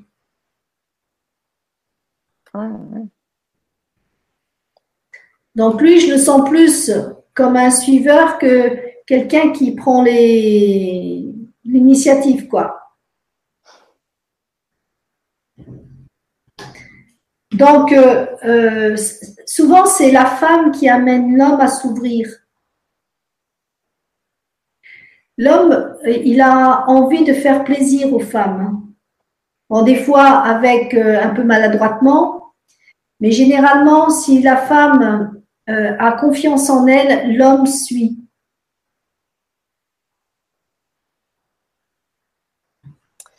Très bien. Merci beaucoup, Maria. Euh, juste pour euh, répondre à Louise, qui veut bien que je lui pose sa question. Alors, je veux bien, mais j'ai demandé à ce qu'on réécrive les questions euh, parce que j'ai vu vite fait passer des dates de naissance, Louise, mais je n'ai pas la question, donc je ne peux ah. pas la poser parce que ça remonte beaucoup trop haut et je ne peux pas là me permettre de. Voilà, il y a beaucoup de questions, donc voilà, je, comme j'ai demandé, tout à l'heure de reposer la question. Voilà, merci. Juste pour compléter la réponse que j'ai donnée à cette dame-là, oui. Euh, voilà, euh, elle est venue aussi avec l'insécurité au foyer. Mm-hmm. Donc, elle doit retrouver la stabilité, l'équilibre dans son foyer. D'accord. Alors, comment elle peut poser ça avec son mari? Comment dialoguer à travers ce que je lui ai dit pour vivre vraiment quelque chose de beau dans son couple? Mhm.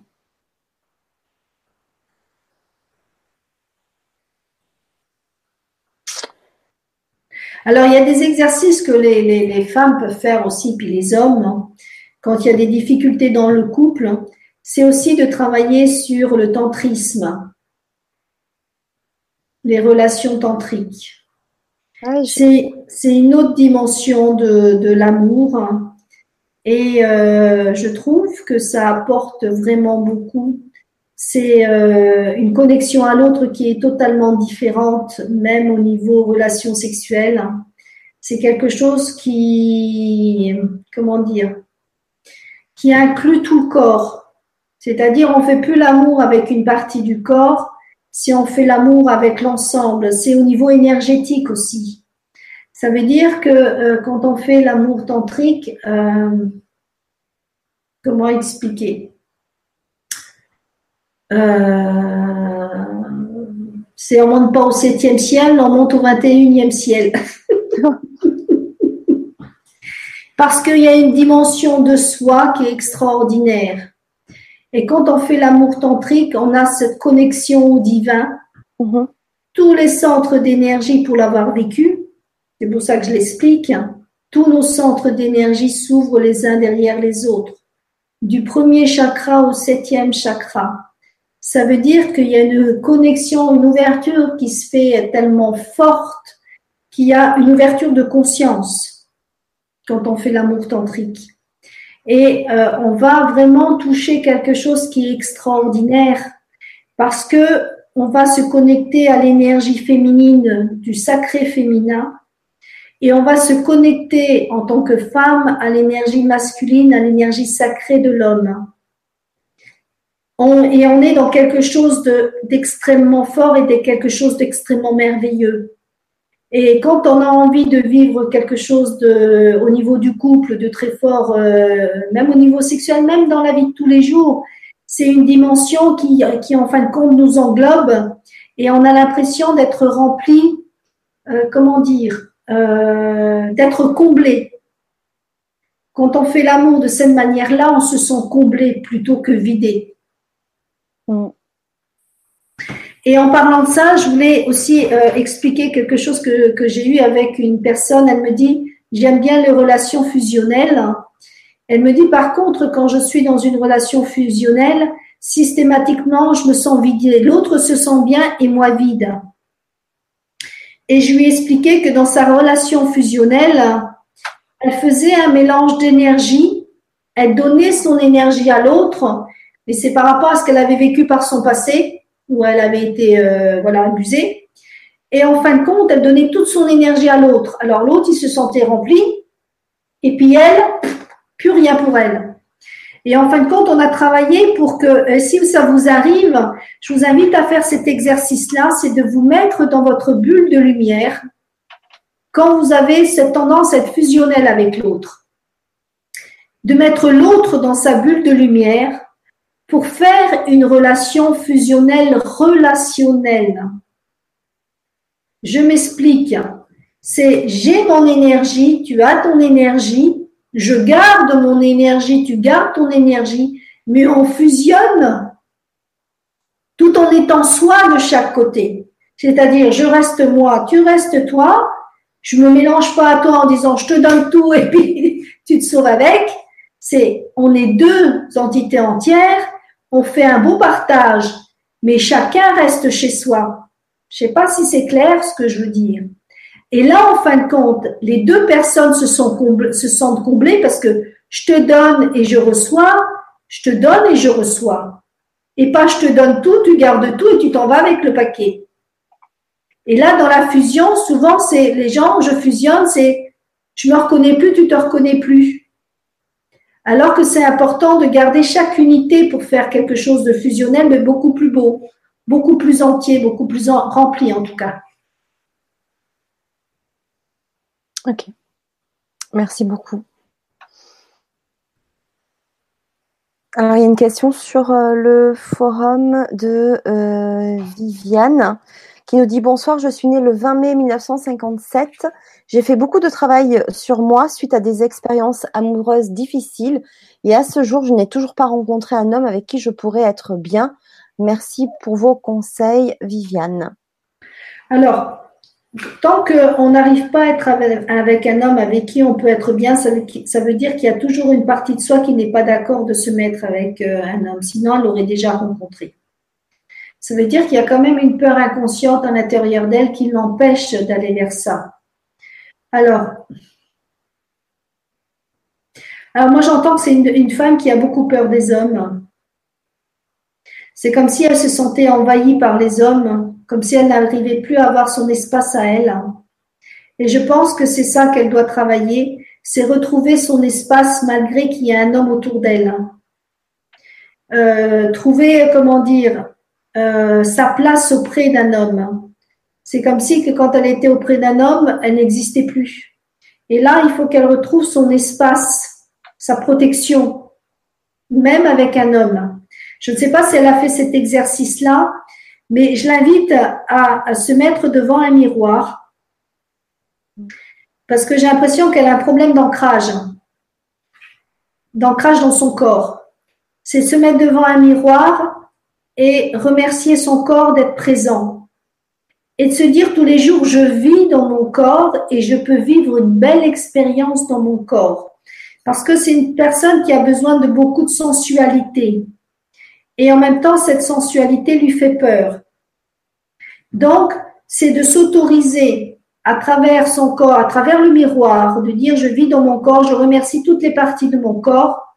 Quand elle est sous sa douche, c'est avec les, crèmes de soins, etc., s'imaginer que la douche la caresse.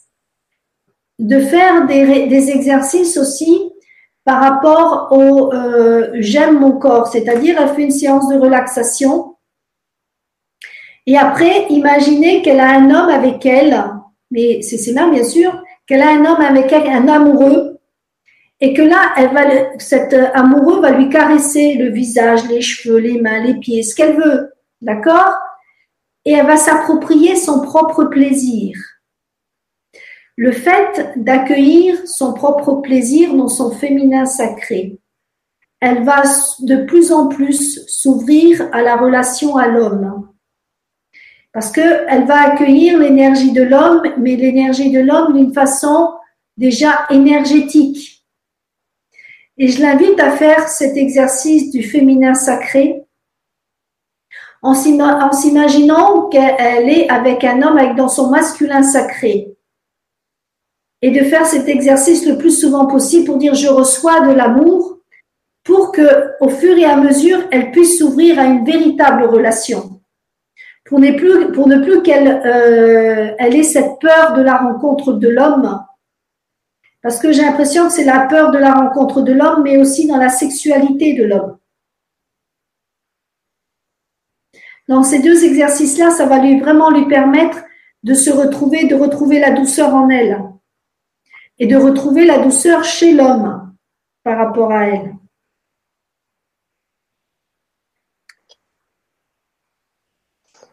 Merci beaucoup, Maria. Alors, il y a une autre personne, cette fois-ci, c'est un homme qui est né en 1957 aussi, bah, décidément. Ah, bah, c'est l'année, c'est pas l'année de Alors, qui nous dit tout simplement, j'ai plus de communication avec ma femme. Euh, apparemment, donc, il est né le 6 décembre 1957. Merci pour la réponse. Alors, c'est un homme qui a voulu faire énormément plaisir à l'autre. Et puis, il est dans ce 12 là, qui est du 3. Ses problèmes de communication, ça fait partie de son défi. Donc, le 6, c'est l'amour inconditionnel. C'est quelqu'un qui, qui s'est perdu aussi dans la relation à l'autre et qui a besoin aussi de, de, s'affirmer dans sa virilité. C'est pas dire qu'il n'était pas masculin, hein, mais dans sa, comment dire, se sentir vraiment homme. C'est comme si une partie de lui n'osait pas être l'homme, vraiment l'homme qu'il est. C'est comme s'il se cachait une partie de lui. Euh, comme s'il sentait euh, une part, comment dire, ce que je ressens, comme s'il avait honte de lui. Je ne sais pas pourquoi cet homme-là, il a honte de lui, comme s'il n'avait pas sa place, comme s'il se sentait pas exister. Donc, moi, j'invite cet homme-là à prendre conscience de toute la force masculine qu'il a et qu'il doit réapprendre à communiquer déjà avec lui-même et écrire sur une feuille de papier qu'est-ce qui le caractérise en tant qu'homme qu'est-ce qu'il aime chez lui en tant qu'homme et qu'est-ce qu'il peut porter à la femme dans la communion et dans la communication à l'autre? C'est quelqu'un qui se fait du chantage affectif. Il se fait tout seul du chantage affectif. C'est quelqu'un qui a tendance à s'autocritiquer énormément. Et c'est vraiment d'écrire ce qu'il entend de lui, ce qui se dit, parce qu'apparemment, il est beaucoup dans le mental. Qu'est-ce qui se dit exactement sur lui? Et je l'invite à écrire toutes les, comment dire, toutes les critiques qu'il fait à son encontre et de les brûler en se disant je me pardonne de penser telle et telle chose de moi. Pour que et ensuite de, faire plusieurs fois jusqu'à temps qu'il que, que ça se libère, et ensuite d'aller écrire une lettre d'amour vis-à-vis de lui-même. Qu'est-ce qu'il se dirait s'il était sa meilleure maîtresse? Qu'est-ce qu'il aimerait entendre de cette femme ou de cette mère sur son compte à lui? Et, qui, et vraiment qu'ils se le disent, qu'ils se le répètent encore et encore pour se reconstruire. Parce que c'est un homme qui a énormément honte de lui, je ne sais pas pourquoi, mais il a énormément honte de lui, qui enlève ce sentiment de honte, comme s'il n'était pas assez bien, comme s'il n'était pas fait pour aimer ou être aimé ou donner de l'amour, comme s'il se sentait pas à la hauteur. Et je pense que à travers des lettres de euh, de réconciliation avec lui-même, ça va pouvoir l'aider.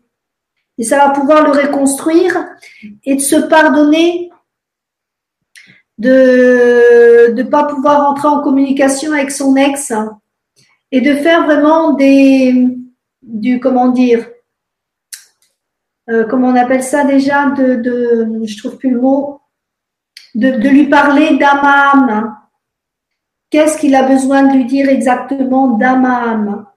Il s'imagine son ex et puis il lui parle voilà ce que j'aurais aimé te dire ou voilà euh, ce que voilà. Et s'il a de la colère vis-à-vis d'elle, d'écrire une lettre comme ça et de la brûler. De dire voilà ce que j'ai envie de te dire, que j'aime pas de toi, ta nanana, et je la brûle. Et voilà ce que j'apprécie chez toi. Ce que j'aurais aimé de toi, qu'est-ce que j'ai envie de vivre, j'aurais aimé vivre avec toi, etc. Je pense que ça pourrait l'aider par rapport à ça, par rapport à ça. D'accord. Merci Maria pour ta réponse et pour les pistes que tu peux apporter aux personnes qui sont avec nous ce soir. Euh, il y a Louise qui euh, nous demande comment se débarrasser d'un pervers narcissique alors qu'il n'habite plus avec nous. Alors, quand elle dit se débarrasser, euh, ça veut dire que si elle n'arrive pas à se débarrasser du pervers narcissique, ça veut dire qu'il a encore de l'emprise sur elle. Donc, pour enlever l'emprise d'un pervers narcissique, il faut aller comprendre la racine d'où elle vient. Parce que lui, il est simplement un signal d'alarme par rapport à quelqu'un d'autre. Ça veut dire qu'elle a vécu déjà dans son enfance avec quelqu'un qui était déjà pervers par rapport à elle.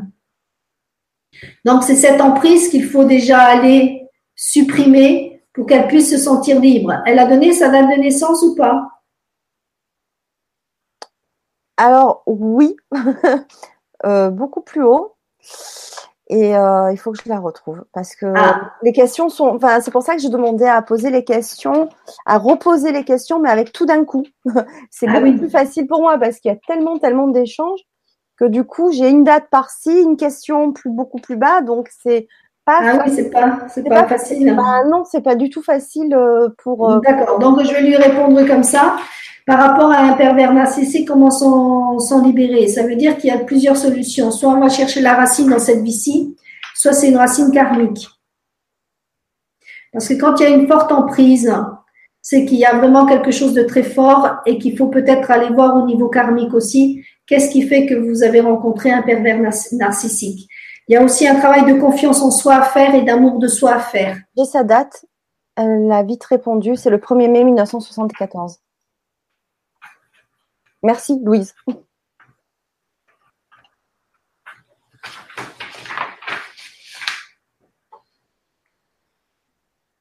Alors, ce que je ressens, c'est quelqu'un euh, qui a beaucoup d'agressivité et qui a rencontré un pervers narcissique parce qu'il il, il, appuie sur cette agressivité qu'elle a en elle, qu'elle n'a peut-être pas conscience, mais qu'il faut qu'elle expulse cette agressivité. Parce que plus elle va être là-dedans, plus elle donne de l'emprise à l'autre, plus elle va se mettre sous l'emprise de l'autre. C'est-à-dire qu'il faut qu'elle fasse ressortir cette agressivité, aller la comprendre et aller l'accueillir parce qu'elle a sa raison d'être. Cette colère, elle a sa raison d'être. À partir du moment où elle va reconnaître cette euh, d'où vient cette agressivité et comment elle a amadoué cette agressivité, qu'est-ce qu'elle veut lui dire exactement, elle se sentira moins sous l'emprise de l'autre. Parce que moi, je sens que c'est une femme qui est énormément blessée au plus profond d'elle-même. C'est comme si elle avait le cœur déchiré, morcelé, euh, euh, comme si elle était dans le chaos total. Et c'est une femme qui a besoin de se reconstruire et qui a besoin vraiment de retrouver cette douceur à l'intérieur d'elle, cette chaleur humaine. C'est comme si elle avait perdu cette chaleur humaine, comme si elle n'avait plus confiance en qui que ce soit. Elle est venue travailler par rapport à la relation à l'homme dans la liberté d'être elle-même. Donc, euh, et pouvoir communiquer ce qu'elle est exactement. Donc, c'est une personne qui est venue trouver quelqu'un qui lui qui l'a empêché de vivre sa liberté, mais c'est karmique chez elle. C'est vraiment une situation karmique. Ça veut dire qu'elle, peut-être par le passé, elle a empêché quelqu'un d'autre de vivre aussi dans sa liberté. Là, c'est d'aller travailler sur euh, le karma pour aller enlever cette emprise. Parce que souvent, quand on est dans une emprise très, très coriace, souvent on rencontre ceux qu'on a, avec qui on a vécu dans une autre vie. Et on se dit, oh, je te reconnais, toi. mais bon, pas toujours pour se faire vivre des belles choses. Donc, on rencontre au départ l'amour, mais après, on va rencontrer quelque chose de plus délicat. D'accord. Donc, il est venu lui faire travailler cette partie-là, la relation à l'homme, et puis l'empêcher d'être libre, d'être elle-même. Hmm. Bon, moi, je, me pose une, je me pose une question. Oui. Je ne sais pas si je vais être claire. Mais euh, on parle de, de, couple et des, et des, clés, bien sûr, euh, depuis le début pour, euh, pour, pour que le couple dure. mais est-ce que dans le fond, un couple doit vraiment durer? Est-ce que c'est pas un peu comme les, les relations que l'on peut rencontrer dans la vie de tous les jours, les relations amicales, etc., qui vont et viennent parce que c'est un cycle et que, que est-ce que vraiment on est fait pour vivre en couple? Bah, avec, la, même personne pendant 30 ans, 40 ans, 50 ans, euh, est-ce que c'est pas aussi une idée qu'on nous a transmise de rester en couple euh, et d'avoir des enfants et, euh, et de rester toute, la, toute notre vie avec une, une même et seule même personne? Tout, à fait, tu as raison de, souligner ça. Ça ne veut pas dire que toute notre vie, on doit rester avec le même couple. Après, tout, dépend comment on, on a des étapes aussi, des étapes dans notre vie où on change. C'est pour ça que quelquefois, on peut changer de, couple, mais vivre quelque chose de beau, une, une belle séparation. C'est vrai que les séparations se font toujours un peu dans la douleur et c'est normal parce qu'il y a quand même cet attachement qu'on a à l'autre. Mais euh, on n'est pas obligé de vivre toujours avec le même couple. Il y a même des couples qui euh, qui vont butiner ailleurs, alors qu'ils qui sont qui s'aiment beaucoup mais qui vont butiner ailleurs parce qu'ils ils, s'aiment, mais ils se disent ben, j'ai besoin aussi d'aller voir si, si l'herbe est plus verte ailleurs ou euh, d'aller goûter un peu à l'extérieur pour voir euh, ce qui me fait du bien, pour pouvoir garder le, le, le même couple. Il y en a d'autres qui ont besoin de changer souvent. Après, ce qui est important, c'est de dire, même si je change souvent, est-ce que je suis bien dans, ces couples-là? À partir du moment où je suis bien, bon, il y a toujours, l'autre nous renvoie toujours à une partie de nous. Après, c'est quand on est vraiment dans cette souffrance et où on part, ça part en vrille, qu'on se dit, oula, il y a quelque chose à comprendre, etc. Mais c'est vrai qu'il n'y a pas d'obligation à créer un couple. On peut être un couple avec un homme, comme on peut être un coup en couple avec euh, une autre femme ou un homme avec un homme, mais les difficultés peuvent être les mêmes. Après, c'est une question de choix. Moi, moi, je vois par rapport à des couples, surtout arrivé à un certain âge, euh, je m'aperçois que les couples qui durent le, plus, le, plus souvent, c'est les gens qui restent chacun chez soi. Parce que ils préservent leur intimité, ils préservent, comment dire, ceux qui sont des familles reconstituées, c'est de dire, bah, je peux voir mes enfants, mes petits-enfants quand je veux, ou mes amis quand je veux. L'autre, pareil. Mais quand on se voit, c'est les éternelles fiançailles. Et je trouve ça extraordinaire. Ce sont des couples qui durent extrêmement longtemps. Parce qu'il n'y a pas cette monotonie qui s'installe dans le couple. Et souvent, ce qui tue le couple, c'est la monotonie. On a l'impression qu'une fois qu'on est sous le même toit, on ne fait plus d'efforts. Et alors que le couple, c'est ça, c'est, c'est la femme se préparer pour dire je vais rencontrer mon chéri, L'homme se dit ah je vais la revoir, je vais avoir plein de choses à lui raconter, nanana. C'est pas quotidien les chaussettes, les machins qui traînent, la brosse à dents qu'on laisse à droite, les cheveux à gauche, etc. C'est ça qui tue le couple. Et quand on est en couple sous le même toit, c'est arriver à avoir cette faculté de dire voilà ce que j'aime chez mon mari tous les jours, tous les jours, tous les jours. C'est vrai qu'il y a des moments où on n'y arrive pas, mais le fait de se dire voilà ce que j'aime, là j'ai une problématique, je vais la travailler, ça dure plus longtemps. Mais il y a des couples qui, marchent très bien quand ils vivent chacun de leur côté. Et ils se retrouvent que pour le beau. C'est pas dire qu'ils s'aiment pas, mais ils se retrouvent beaucoup plus, en fin de compte, plus en harmonie parce que on partage pas le fait de se dire on a on a à supporter même les jours où on n'est pas bien parce que des fois il faut le savoir on se lève on sait pas pourquoi sur le pied du pied gauche et là bah on fait subir aussi à l'autre euh, cette partie là de nous donc c'est pour ça que bah, il y a des gens qui ont besoin de changer aussi de compagnon parce qu'elles ont changé à l'intérieur. Heureusement qu'on change. On n'est pas toujours les mêmes. On a envie d'autre chose, on a d'autres valeurs, on évolue, on grandit. Et quand on travaille sur soi, justement, euh, c'est ça aussi qui se passe. Quand on travaille sur soi, on change. Mais l'autre, ben, quelquefois, il nous retient vers le bas parce qu'il n'a pas envie de changer. Il dit, mais qu'est-ce qu'elle me fait? Avant, elle était cool, elle me demandait rien, mais elle me demande, un peu trop. Donc, il y a à un moment donné un déphasage entre l'un et l'autre. Et c'est là, souvent, on se dit, mais on n'a plus rien à échanger ensemble. Mais ce qui est important, malgré tout, c'est de dire, s'il y a des choses que j'ai à comprendre dans ce couple-là, je vais quand même le travailler pour créer un autre couple.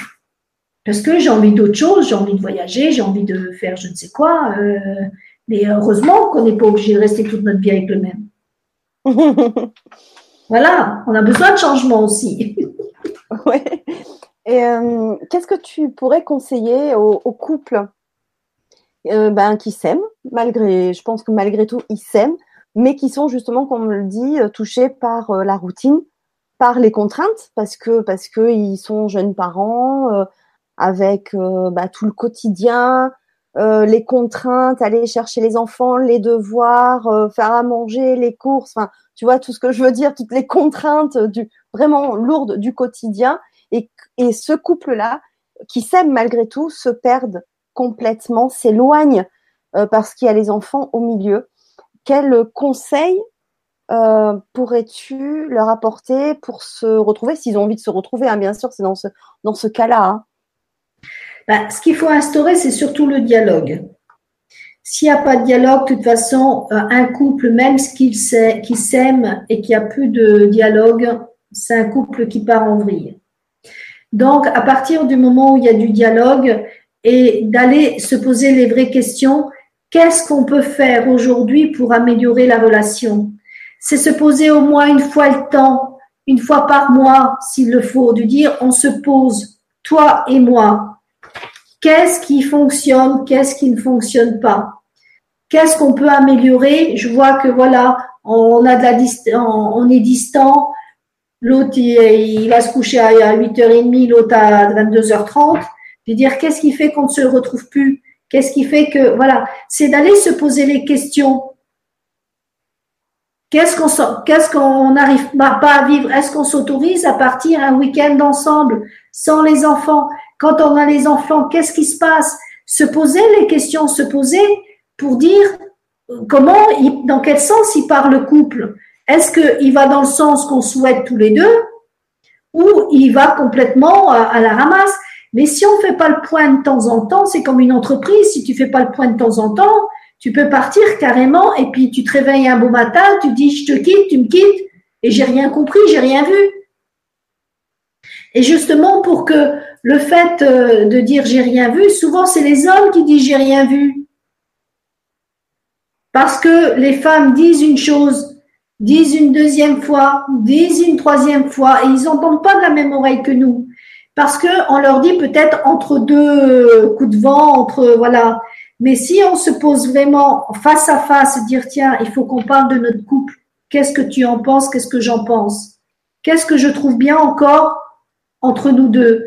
Tiens, qu'est-ce que j'aimerais qu'on améliore? Qu'est-ce que j'ai envie de vivre avec toi dans, voilà, dans les mois qui suivent? Voilà comment je vois évoluer notre relation. Et toi, comment tu la vois évoluer? Est-ce que tu as le même désir que moi? Parce que sinon, tu n'as même plus de désir. Euh, voilà. Voilà moi ce que j'ai envie de vivre. Et toi, qu'est-ce que tu as envie de vivre? Bah, Dans ce compte, on ne peut pas vivre euh, de la même manière, mais comment on peut faire pour que ça, ça aille bien, ça, ça aille ça? Et se poser vraiment des questions, se poser au moins une fois par mois par rapport à ça.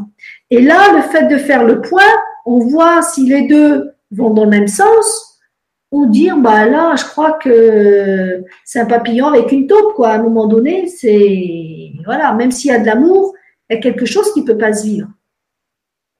Mm.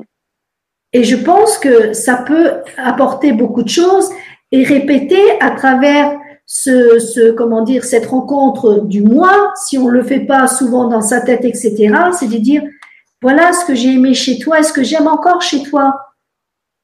Ça, ça, ça, j'adore chez toi. Et je te remercie pour ça. Tiens, quand tu fais ça, ça, ça, je trouve extraordinaire. Tu dire, ah bon, et voilà. Et vice versa. Se prendre ce temps-là pour se redécouvrir. J'ai envie de te faire plaisir à ce niveau-là, mais je n'ose pas. J'ai peur que de paraître je ne sais pas quoi, parce que nous, en tant que femmes, des fois, on a envie de faire des petites folies. Mm. Dire, bah oui, comment il va me percevoir, mon mari, si je fais ça. Mais si je lui dis pas, ça se peut que lui, il attend que ça. des petites folies. Mm. Moi, j'ai combien d'hommes qui me disent dans mon cabinet, bah oui, ma femme, elle ne me demande jamais. Et moi, j'ai des femmes qui me disent, j'aimerais bien, mais j'ai peur qu'ils me prennent pour euh, je ne sais quoi. Bah, je dis, mais il faut leur demander. Mais les hommes, ils attendent que ça, qu'on soit un peu faux folle de temps en temps. Plutôt que ce soit toujours eux qui demandent, toujours eux qui, voilà. Mais justement, c'est poser toutes ces choses. Tiens, moi, je verrais bien la relation comme ça, euh, voilà. Mon intimité comme ça, ma sexualité comme ça, ma relation avec les enfants comme ça. J'aimerais bien qu'on fasse ça avec eux ou ça sans eux pour retrouver le couple aussi. Ah, Et euh, il y, a, des, euh, des j'avais vu ça aussi dans, dans certains endroits. Tous les mois, ils s'accordent un week-end en couple. Ils partent dans un hôtel, ils partent nana pour dire voilà, on se retrouve que tous les deux, comme si c'était nos fiançailles. Et hop, et le couple redémarre parce que il y a ce lien qui se recrée. Mais si on si on prend pas ce, ce temps de recréer ce lien, au fur et à mesure, il va se distancer. Et après, on s'occupe des enfants, de l'intendance, des courses, des machins, des trucs. Et ce qui fait que il n'y a plus rien qui tient. Il n'y a plus rien qui tient. Et c'est pour ça il faut éviter que le couple parte en vrille en laissant dire oui, bah, ça va se passer, oui, bah, là, j'ai pas le temps, etc., etc. C'est vraiment prendre le temps. Et quand on veut que le couple tienne, c'est comme tout. Il faut en prendre soin du couple. Et pour ça, il faut être deux. Il faut que les deux aillent dans le même sens. Les deux ont envie de construire cette histoire de couple. C'est pour ça que ce que je disais au départ, quand j'ai rencontré euh, euh, ce couple en Irlande, mais au bout de 40 ans, mais c'était merveilleux. Même des jeunes qui viennent de se rencontrer, des fois, je me dis, ils n'ont pas autant d'amour que ce couple au bout de 40 ans. Comme quoi ça existe. Et ceux qui regardent aussi les ateliers de Tony Robbins, il disait tout le temps que tous les jours, il se disait qu'est-ce que je peux faire pour ma femme? Et elle, qu'est-ce que je peux faire pour mon mari? Je trouve ça une phrase extraordinaire à, à se dire tous les jours. Alors que là, c'est Qu'est-ce qui va encore me raconter aujourd'hui? Qu'est-ce qu'elle va encore me faire? Elle va m'énerver et nanana. Et là, c'est toute cette pensée aussi qu'on y met dans le couple. Plus on va être dans le remerciement, plus on va être dans euh, voilà ce que j'aime, etc., etc., on va se mettre aussi dans une dynamique positive dans le couple. Et si on se fait que des reproches, ben, automatiquement, Chacun va partir de son côté. Et à un moment donné, on se dit, bon, on s'aime plus. Ou la personne va s'apercevoir, oh ben je l'aimais, mais je m'en suis pas rendu compte, j'ai laissé filer. Et dans les couples qui se séparent, il y en a plus de 90% qui sont encore amoureux. Et c'est ça qui est dommage c'est parce que la relation n'a pas été entretenue, simplement parce qu'on a laissé faire, on a laissé la monotonie s'installer et on croit que euh, c'est beaucoup mieux ailleurs.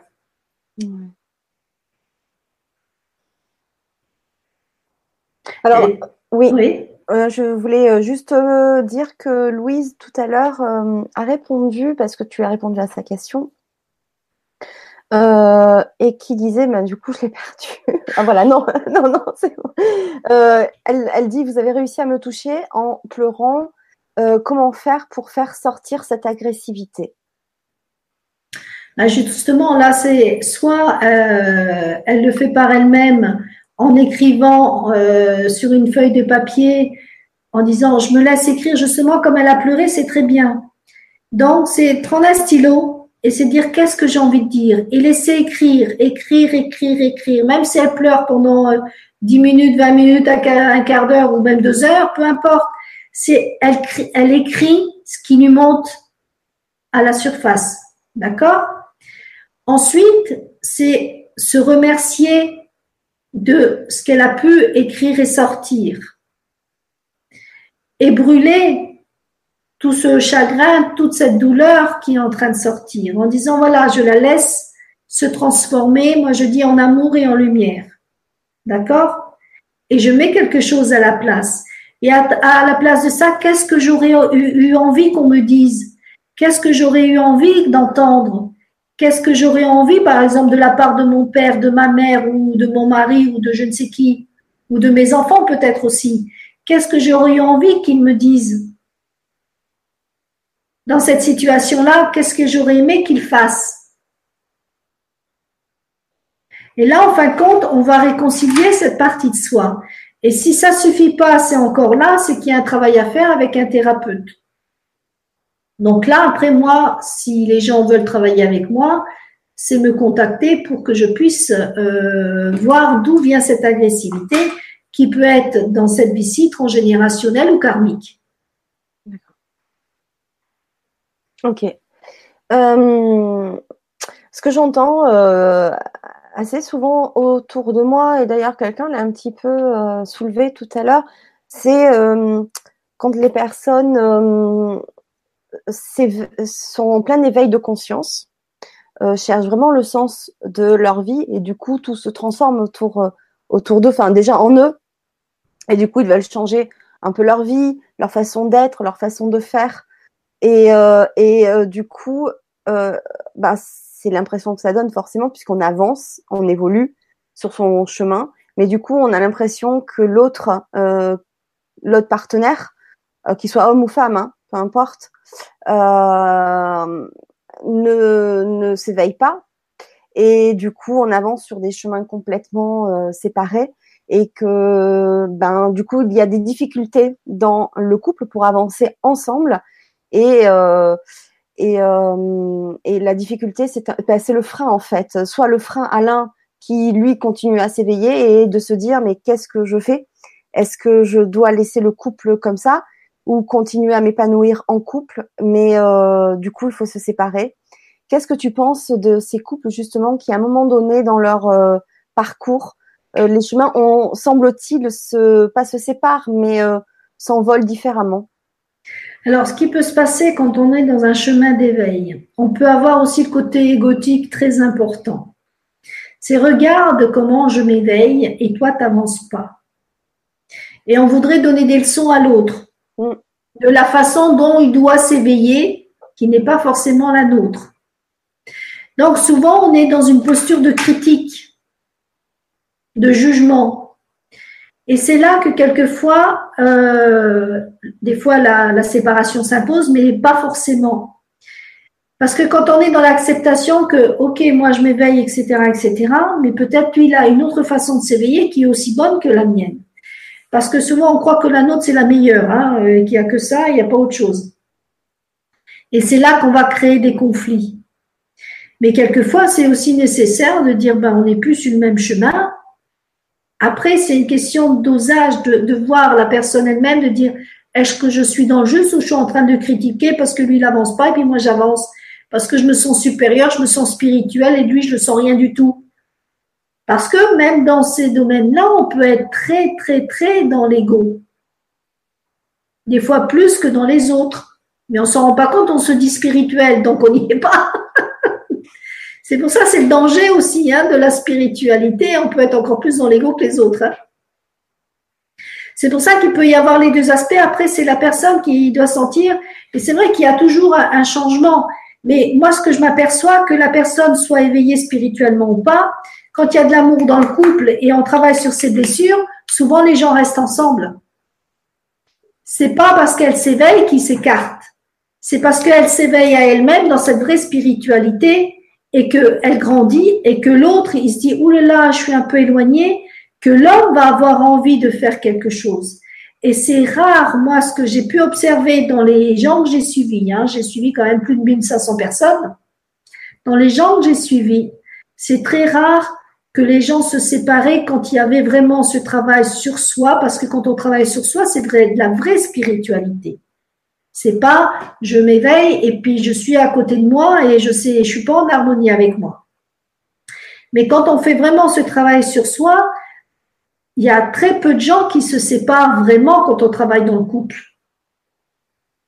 Sinon, c'est juste une question d'ego. À mon sens, hein, je peux me tromper, mais je trouve que c'est euh, Parce que moi, j'ai commencé aussi comme ça en disant, oh, regarde, moi, je m'éveille, moi, je suis dans le spirituel, moi, je suis nanana, regarde, toi, tu fais rien. Là, j'étais dans la critique. J'étais pas dans le spirituel, parce que spirituel, c'est pas critiquer. Pourtant, je croyais l'être, en bonne conscience. Me trouver, voilà, j'ai compris un tas de choses, j'avais, voilà. Mais c'est pour ça qu'il faut faire attention dans quelle case on se situe par rapport à ça. Est-ce que c'est de la vraie spiritualité ou c'est j'évolue et là je suis en train de te critiquer parce que tu n'es pas comme moi? Je ne sais pas si je suis claire dans ma réponse. Ah oui, très clair. mais, je pense que c'est important aussi de souligner. oui, je pense que c'est très important. Mm. Ouais, vraiment, j'entends beaucoup autour de moi et je trouve ça dommage euh, euh, que, que, les gens s'éloignent tant que ça euh... Oui, c'est pas nécessaire. Et c'est pas forcément nécessaire, oui, absolument. C'est pas nécessaire. Parce que quand on est dans cette vraie spiritualité, on se retrouve vraiment. L'autre, on lui laisse sa place vraiment. Parce que moi, j'ai remarqué que l'homme, il est beaucoup plus ouvert qu'on ne le croit. L'homme, comme je disais tout à l'heure, il a envie de faire plaisir à la femme. Et s'il sent que sa femme, elle est épanouie, même dans quelque chose qu'il ne comprend pas toujours. Il dit, bon, c'est son domaine. Vas-y, ma chérie, c'est ton domaine, j'y comprends rien, je sais pas ce que tu me fais, mais je te sens tellement belle et épanouie là-dedans que je peux que t'accueillir. Alors que tu es dans la spiritualité, tous les deux jours, tu me casses les pieds parce que moi, j'y suis pas, et puis tu voudrais me changer, et tu voudrais me voir comme ci et comme ça. Le gars, il dit, mais attends, tu, tu me casses les pieds avec ton truc là. Et, c'est là, c'est qu'il y a des dissensions, qu'il y a des, des, conflits, qu'il y a tout ça de la dualité. Parce que on va enquiquiner l'autre en disant bouge, bouge, bouge, alors que c'est pas l'autre qu'on a envie de faire bouger. À ton avis, c'est qui qu'on a envie de faire bouger? C'est soi. C'est soi. Eh et on va secouer l'autre en disant regarde, je vois ça et ça et ça comme difficulté chez toi. Mais si je la vois chez toi, c'est qu'elle est chez moi. Mm. Et là, les couples se séparent. Oui. Merci beaucoup, Maria, pour ces, précisions. Euh, bah, ça va faire bientôt deux heures. Voilà, donc je crois que ça, ça va déjà vite. Euh, ça passe vite. Euh, on n'a pas pu répondre, bien sûr, à toutes les questions. Je vous invite, ceux qui ont envie d'avoir leurs réponses, de contacter Maria. Vous avez ses coordonnées sous la présentation de la vidéo. Vous avez son lien direct sur son site internet et donc son mail, ses coordonnées directement pour, euh, si vous le souhaitez, lui envoyer un petit mail et, euh, lui répondre. Je sais qu'elle le fera toujours avec grand plaisir. Je voulais savoir euh, de, côté pratique, quand donc du coup tu disais au début que tu recevais pas forcément les couples ensemble, hein, tu fais pas de thérapie de, de, de couple. C'est souvent un des, des deux qui, qui fait la démarche. Euh, des fois, ça peut durer une séance, comme tu disais, des fois, ça peut durer trois mois. Euh, euh, il n'y a pas de limite, mais de quelle manière, je voulais savoir concrètement de quelle manière, avec quels outils tu travailles pour faire avancer au moins la moitié du couple, du coup? Alors, les outils que j'utilise, moi, j'utilise toujours ma médiumnité qui me permet quand même d'aller voir d'où vient la problématique.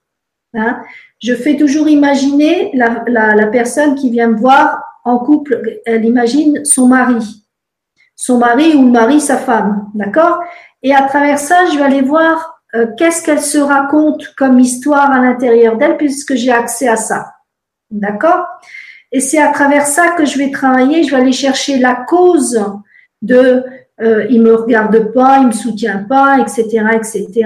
Euh, il me demande tous les matins de faire l'amour alors que j'ai pas envie, ou il est absent, etc. Donc je vais aller voir, je vais aller voir dans sa tête qu'est-ce qui crée sa douleur, à quel âge, si c'était sa problématique dès l'enfance, entre 0 et 7 ans ou plus, si c'est transgénérationnel, si c'est lié à l'histoire des parents, des ancêtres, etc., ou si c'est karmique. Ça veut dire que dans une séance, je vais avoir accès à plusieurs choses. Donc, je fais pas un tri en disant, bah, ça c'est karmique, vous viendrez une prochaine fois, ou ça c'est transgénérationnel, vous viendrez une prochaine fois. Dans la séance, je travaille tout ce qui vient dans le moment. Si c'est karmique, je le travaille. Si c'est transgénérationnel en même temps, je le travaille aussi. Je fais tout ce qui vient pendant la séance. Ça veut dire que euh, j'ai accès à plusieurs choses. On va libérer ce qui vient. Alors, il y a des personnes qui, en une séance, vont libérer un tas de choses. Ça va être extraordinaire en une seule séance. Il y a d'autres personnes, pourquoi, pour qui, je ne sais pas, il faut trois séances avant qu'ils commencent à percevoir certaines choses. Ça dépend aussi de, comment dire, la personne, comment elle est à l'écoute et elle est dans l'observation j'ai remarqué que certaines personnes s'attendent à une chose de particulière, mais elles vont pas voir tout, tout le reste qui a changé. Donc, systématiquement, à chaque séance, je pose des questions pour savoir comment a évolué la première séance quand je les reçois une deuxième fois. De dire, tiens, cette première séance, qu'est-ce qu'elle a donné? Ça me permet de faire, le, d'entendre ce que la personne me dit de dire voilà, ça, ça a fonctionné, ça, ça n'a pas fonctionné. Et en même temps, j'ai des images. Donc, de dire, je prends au fur et à mesure, de dire, tiens, ce qui n'a pas fonctionné, il y a eu ça, ça et ça. Et de faire prendre conscience à la personne au fur et à mesure qu'elle me parle, de dire, regardez ce qui a bougé, ça, ça et ça. Parce qu'il y a des gens qui voient pas beaucoup ce qui a vraiment euh, bougé. Et elle me dit, et au fur et à mesure de la séance, elle me dit, ah oui, j'avais, j'avais oublié de vous dire, ça aussi, ça avait bougé, j'y pensais plus. Parce que ça permet aussi à la personne de dire, bah oui, il y a plus de choses qui ont bougé que je ne le crois. C'est important parce que ça permet aussi de conforter cette confiance en elle. Et au fur et à mesure de la séance, on va aller voir qu'est-ce qui a encore besoin d'être travaillé. Et là, je vois par exemple une personne qui me dit, mais je comprends pas dans mon couple, pourtant ça va mieux, euh, c'était quelqu'un de déprimé, elle dit, je comprends pas, etc. Elle me dit, là, je sais pas, ça doit être le temps qui fait que je suis pas bien dans mon couple. Et c'est une personne qui a quand même plus de 60 et quelques années. Et je m'aperçois, je lui dis non, c'est pas ça. C'est parce que vous n'osez pas faire l'amour. Elle me dit, ben oui, mais j'ai plus l'âge. Sauf que ça lui crée une déprime. Je dis, peut-être vous avez plus l'âge, mais votre corps, il est en train de réclamer. Donc, c'est d'aller travailler sur tous ces aspects. Alors, quand on, travaille une situation, on voudrait qu'on travaille tout en même temps. Sauf que l'inconscient, il dit, oh là là, on ouvre déjà une porte, on va voir ce qui a nettoyé dans cette partie-là. Une fois qu'on aura travaillé ça, on ira voir la deuxième porte. Mais je n'irai pas l'ouvrir avant qu'on aura ouvert la première. C'est pour ça que c'est un travail qui demande un suivi. Donc, comme je dis tout à l'heure, il y a des femmes, dès la première séance, ça bouge. Puis il y en a d'autres, ça va faire un petit paquet au départ. Et puis la deuxième séance, c'est le gros truc qui va sortir. On dit, oh, la deuxième, elle m'a fait drôlement du bien. Mais heureusement qu'il y avait la première aussi pour aider la deuxième. Parce que chacun a un rythme différent. Et c'est ça qu'il faut surtout entendre et se respecter. On ne peut pas aller plus vite que la musique. Surtout pas dans ces domaines-là. Parce qu'on est déjà bousculé dans la vie de tous les jours. Et là, l'inconscient n'a pas envie d'être bousculé. Il veut y aller à sa vitesse. Mm. Et moi, je vais à la vitesse que l'âme me dit.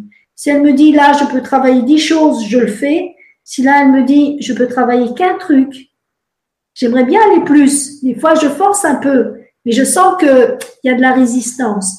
Donc, j'accepte que dire, ben là, on peut travailler qu'un truc. Mm.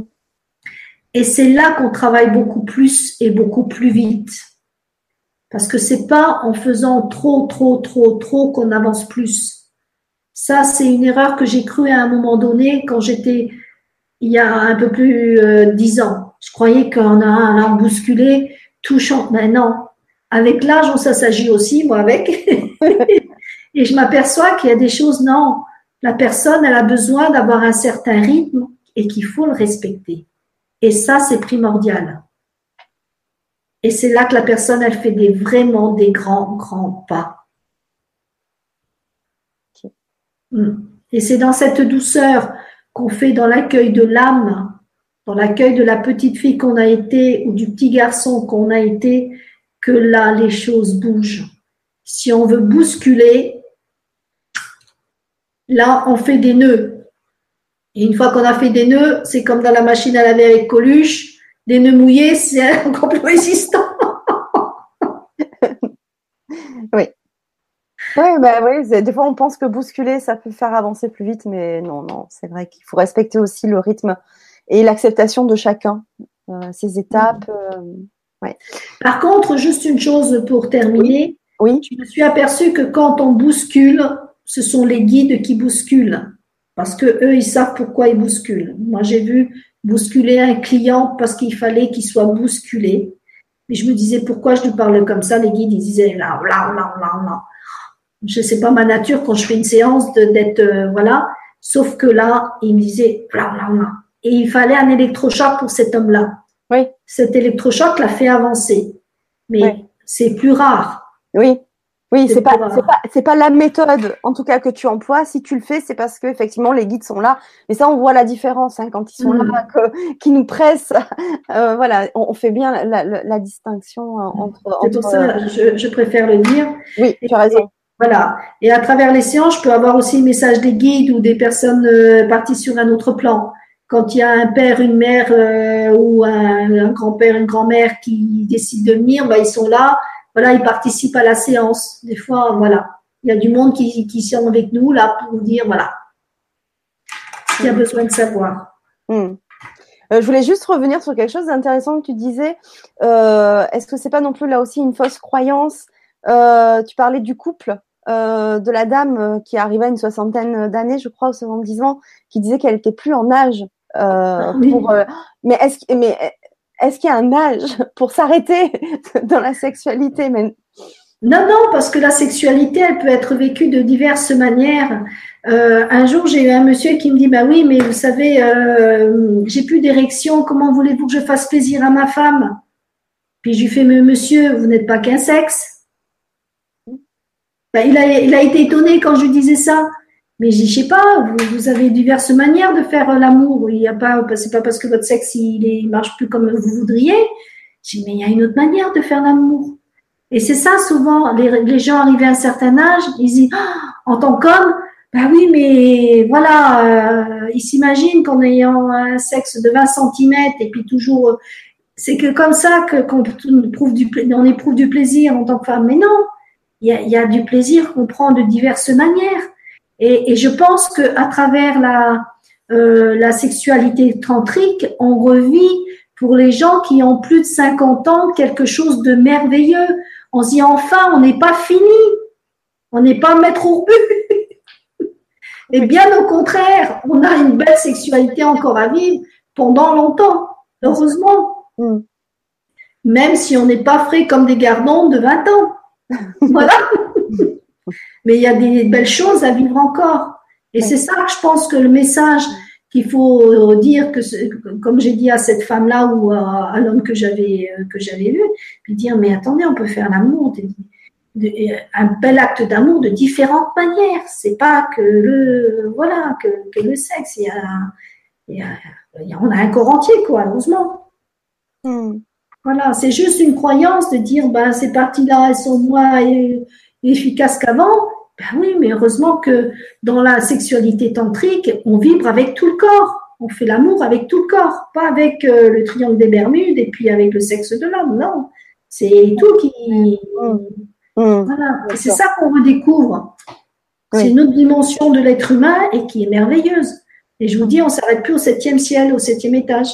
Oui, mais ça c'est très méconnu et c'est vrai que bon, voilà, euh, le tantrisme fait euh, vraiment son apparition, mais euh, voilà, c'est vraiment intéressant d'aller au-delà, effectivement, que du, du physique. Euh, mmh. Voilà, le sexe ne s'arrête pas aux parties génitales, mais va vraiment dans un rayon, dans une globalité, et que l'on peut vivre que ça soit à partir de, comme tu disais, peut-être à partir de 50 ans, mais qu'on peut aussi vivre plus jeune aussi. Hein. Plus jeune aussi, notre façon plus jeune aussi, tout à fait. Notre façon aussi de, de s'appréhender et de se connaître aussi au-delà de, du physique. Mhm, complètement, complètement. Moi, j'invite toutes les personnes qui sont en couple ou même les célibataires d'apprendre à faire du tantrisme. C'est on gagne un temps fou. Mhm. Et on voit le, corps et du coup, dans, le couple, on, on, voit les corps mais d'une manière différente. Plus de dire on doit être euh, avec des tablettes pour les hommes, euh, les femmes euh, taille 36 avec une poitrine, voilà. C'est, on voit le corps d'une autre manière. Du coup, chacun est beau. Chacun est beau dans ce qu'il est. Et c'est ça qui fait l'union, en fin de compte. C'est ça qui fait la force du couple. C'est, on se compare plus à Pierre-Paul Jacques. On se dit, ben, on, est ce qu'on est, on offre le meilleur de ce que l'on est à travers ça. Et, euh, et, je pense que les couples seraient beaucoup plus solides hein. s'il n'y avait pas ces performances, où il faut être toujours bon partout. Bah oui, mais euh, voilà quoi. Hein. Mm. C'est accepter aussi ces parts de vulnérabilité, de sensibilité, de, maladresse aussi. C'est-à-dire, on peut être maladroit et l'accepter. Et je pense que ça ferait beaucoup plus de bien au couple d'accepter aussi ces parties ces parties-là euh, de soi, quoi. Hmm. Donc, si les personnes ont besoin de travailler sur elles et qu'elles n'arrivent pas à travers les exercices que j'ai proposés, sachez que je fais des ateliers sur la féminité pour renforcer le féminin, pour euh, accepter cet amour de soi, mais vraiment en profondeur, et que je, je fais des travaux de coaching en groupe aussi, mais qu'en individuel, on peut travailler la relation à, la femme, à l'homme, à soi. Euh, la relation par rapport à notre enfance pour aller dépasser certaines choses. Parce qu'il y a beaucoup de souffrances du passé qui créent ça. Hein, qui créent ça. Et quand on libère ces, ces blessures-là, c'est vraiment extraordinaire. Vraiment extraordinaire. Comme je vous disais tout à l'heure, la femme qui m'a dit, parce que c'est à travers un atelier féminité qu'on a travaillé la peur de la naissance aussi, hein, qu'elle s'abandonne à son mari, que son mari, il la trouve magnifique extraordinaire et je l'ai vue aujourd'hui, elle rayonne, c'est une femme qui rayonne. C'est beau. Et maintenant, son mari, quand il la regarde, on a l'impression qu'il a trouvé un trésor. Ça, c'est magnifique. C'est magnifique. Donc, euh, ben, c'est ce que je souhaite à tous les couples de ce soir. N'est-ce pas? Oui. Mais finalement, si j'ai bien compris, si c'est pas un résumé, mais c'est finalement pour euh, pour euh, être heureux en couple, déjà euh, s'accepter et se reconnecter à, soi déjà pour euh, pour rayonner pour rayonner dans son couple ou trouver un couple qui, dure. Mais c'est déjà la reconnexion à soi. Oui, l'amour de soi et toujours faire cet exercice, qu'est-ce que j'ai envie d'apporter à l'autre. Ça ne veut pas dire se renier, hein. ça ne veut pas dire je suis toujours gentil avec l'autre c'est quand on doit dire les choses, il faut les dire. Mais vraiment voir ce qu'on peut apporter à l'autre, ce que l'autre nous apporte, parce que c'est aussi du donner-recevoir. C'est pas que donner, donner, donner, je reçois rien. C'est vraiment accepter aussi de recevoir. Et là, à partir de ce moment-là, en faisant déjà ça, voir comment le couple évolue. Et s'il y a des choses beaucoup plus lourdes qui viennent, là, c'est d'aller dire, là, c'est mon effet miroir, je vais le regarder de plus près. Et là, on avance vraiment. Mm. Et c'est pour ça que moi, euh, dans, ce travail de, réparation des couples, comme je vous dis, dans 95%, ils restent ensemble, mais dans l'amour, hein, pas dans l'abnégation, dans l'amour et dans le respect. Je trouve que c'est vraiment quelque chose de très très beau. C'est pour ça que j'incite les couples à travailler sur eux. Quand ils sentent qu'il y a le moindre truc, il faut pas laisser passer. Mm. C'est comme une pomme si elle commence à pourrir et on la laisse pourrir, à un moment donné, on jette tout le panier. Hein. Mmh. Là, il ne faut pas attendre que le panier soit foutu pour, euh, pour réagir. Mmh.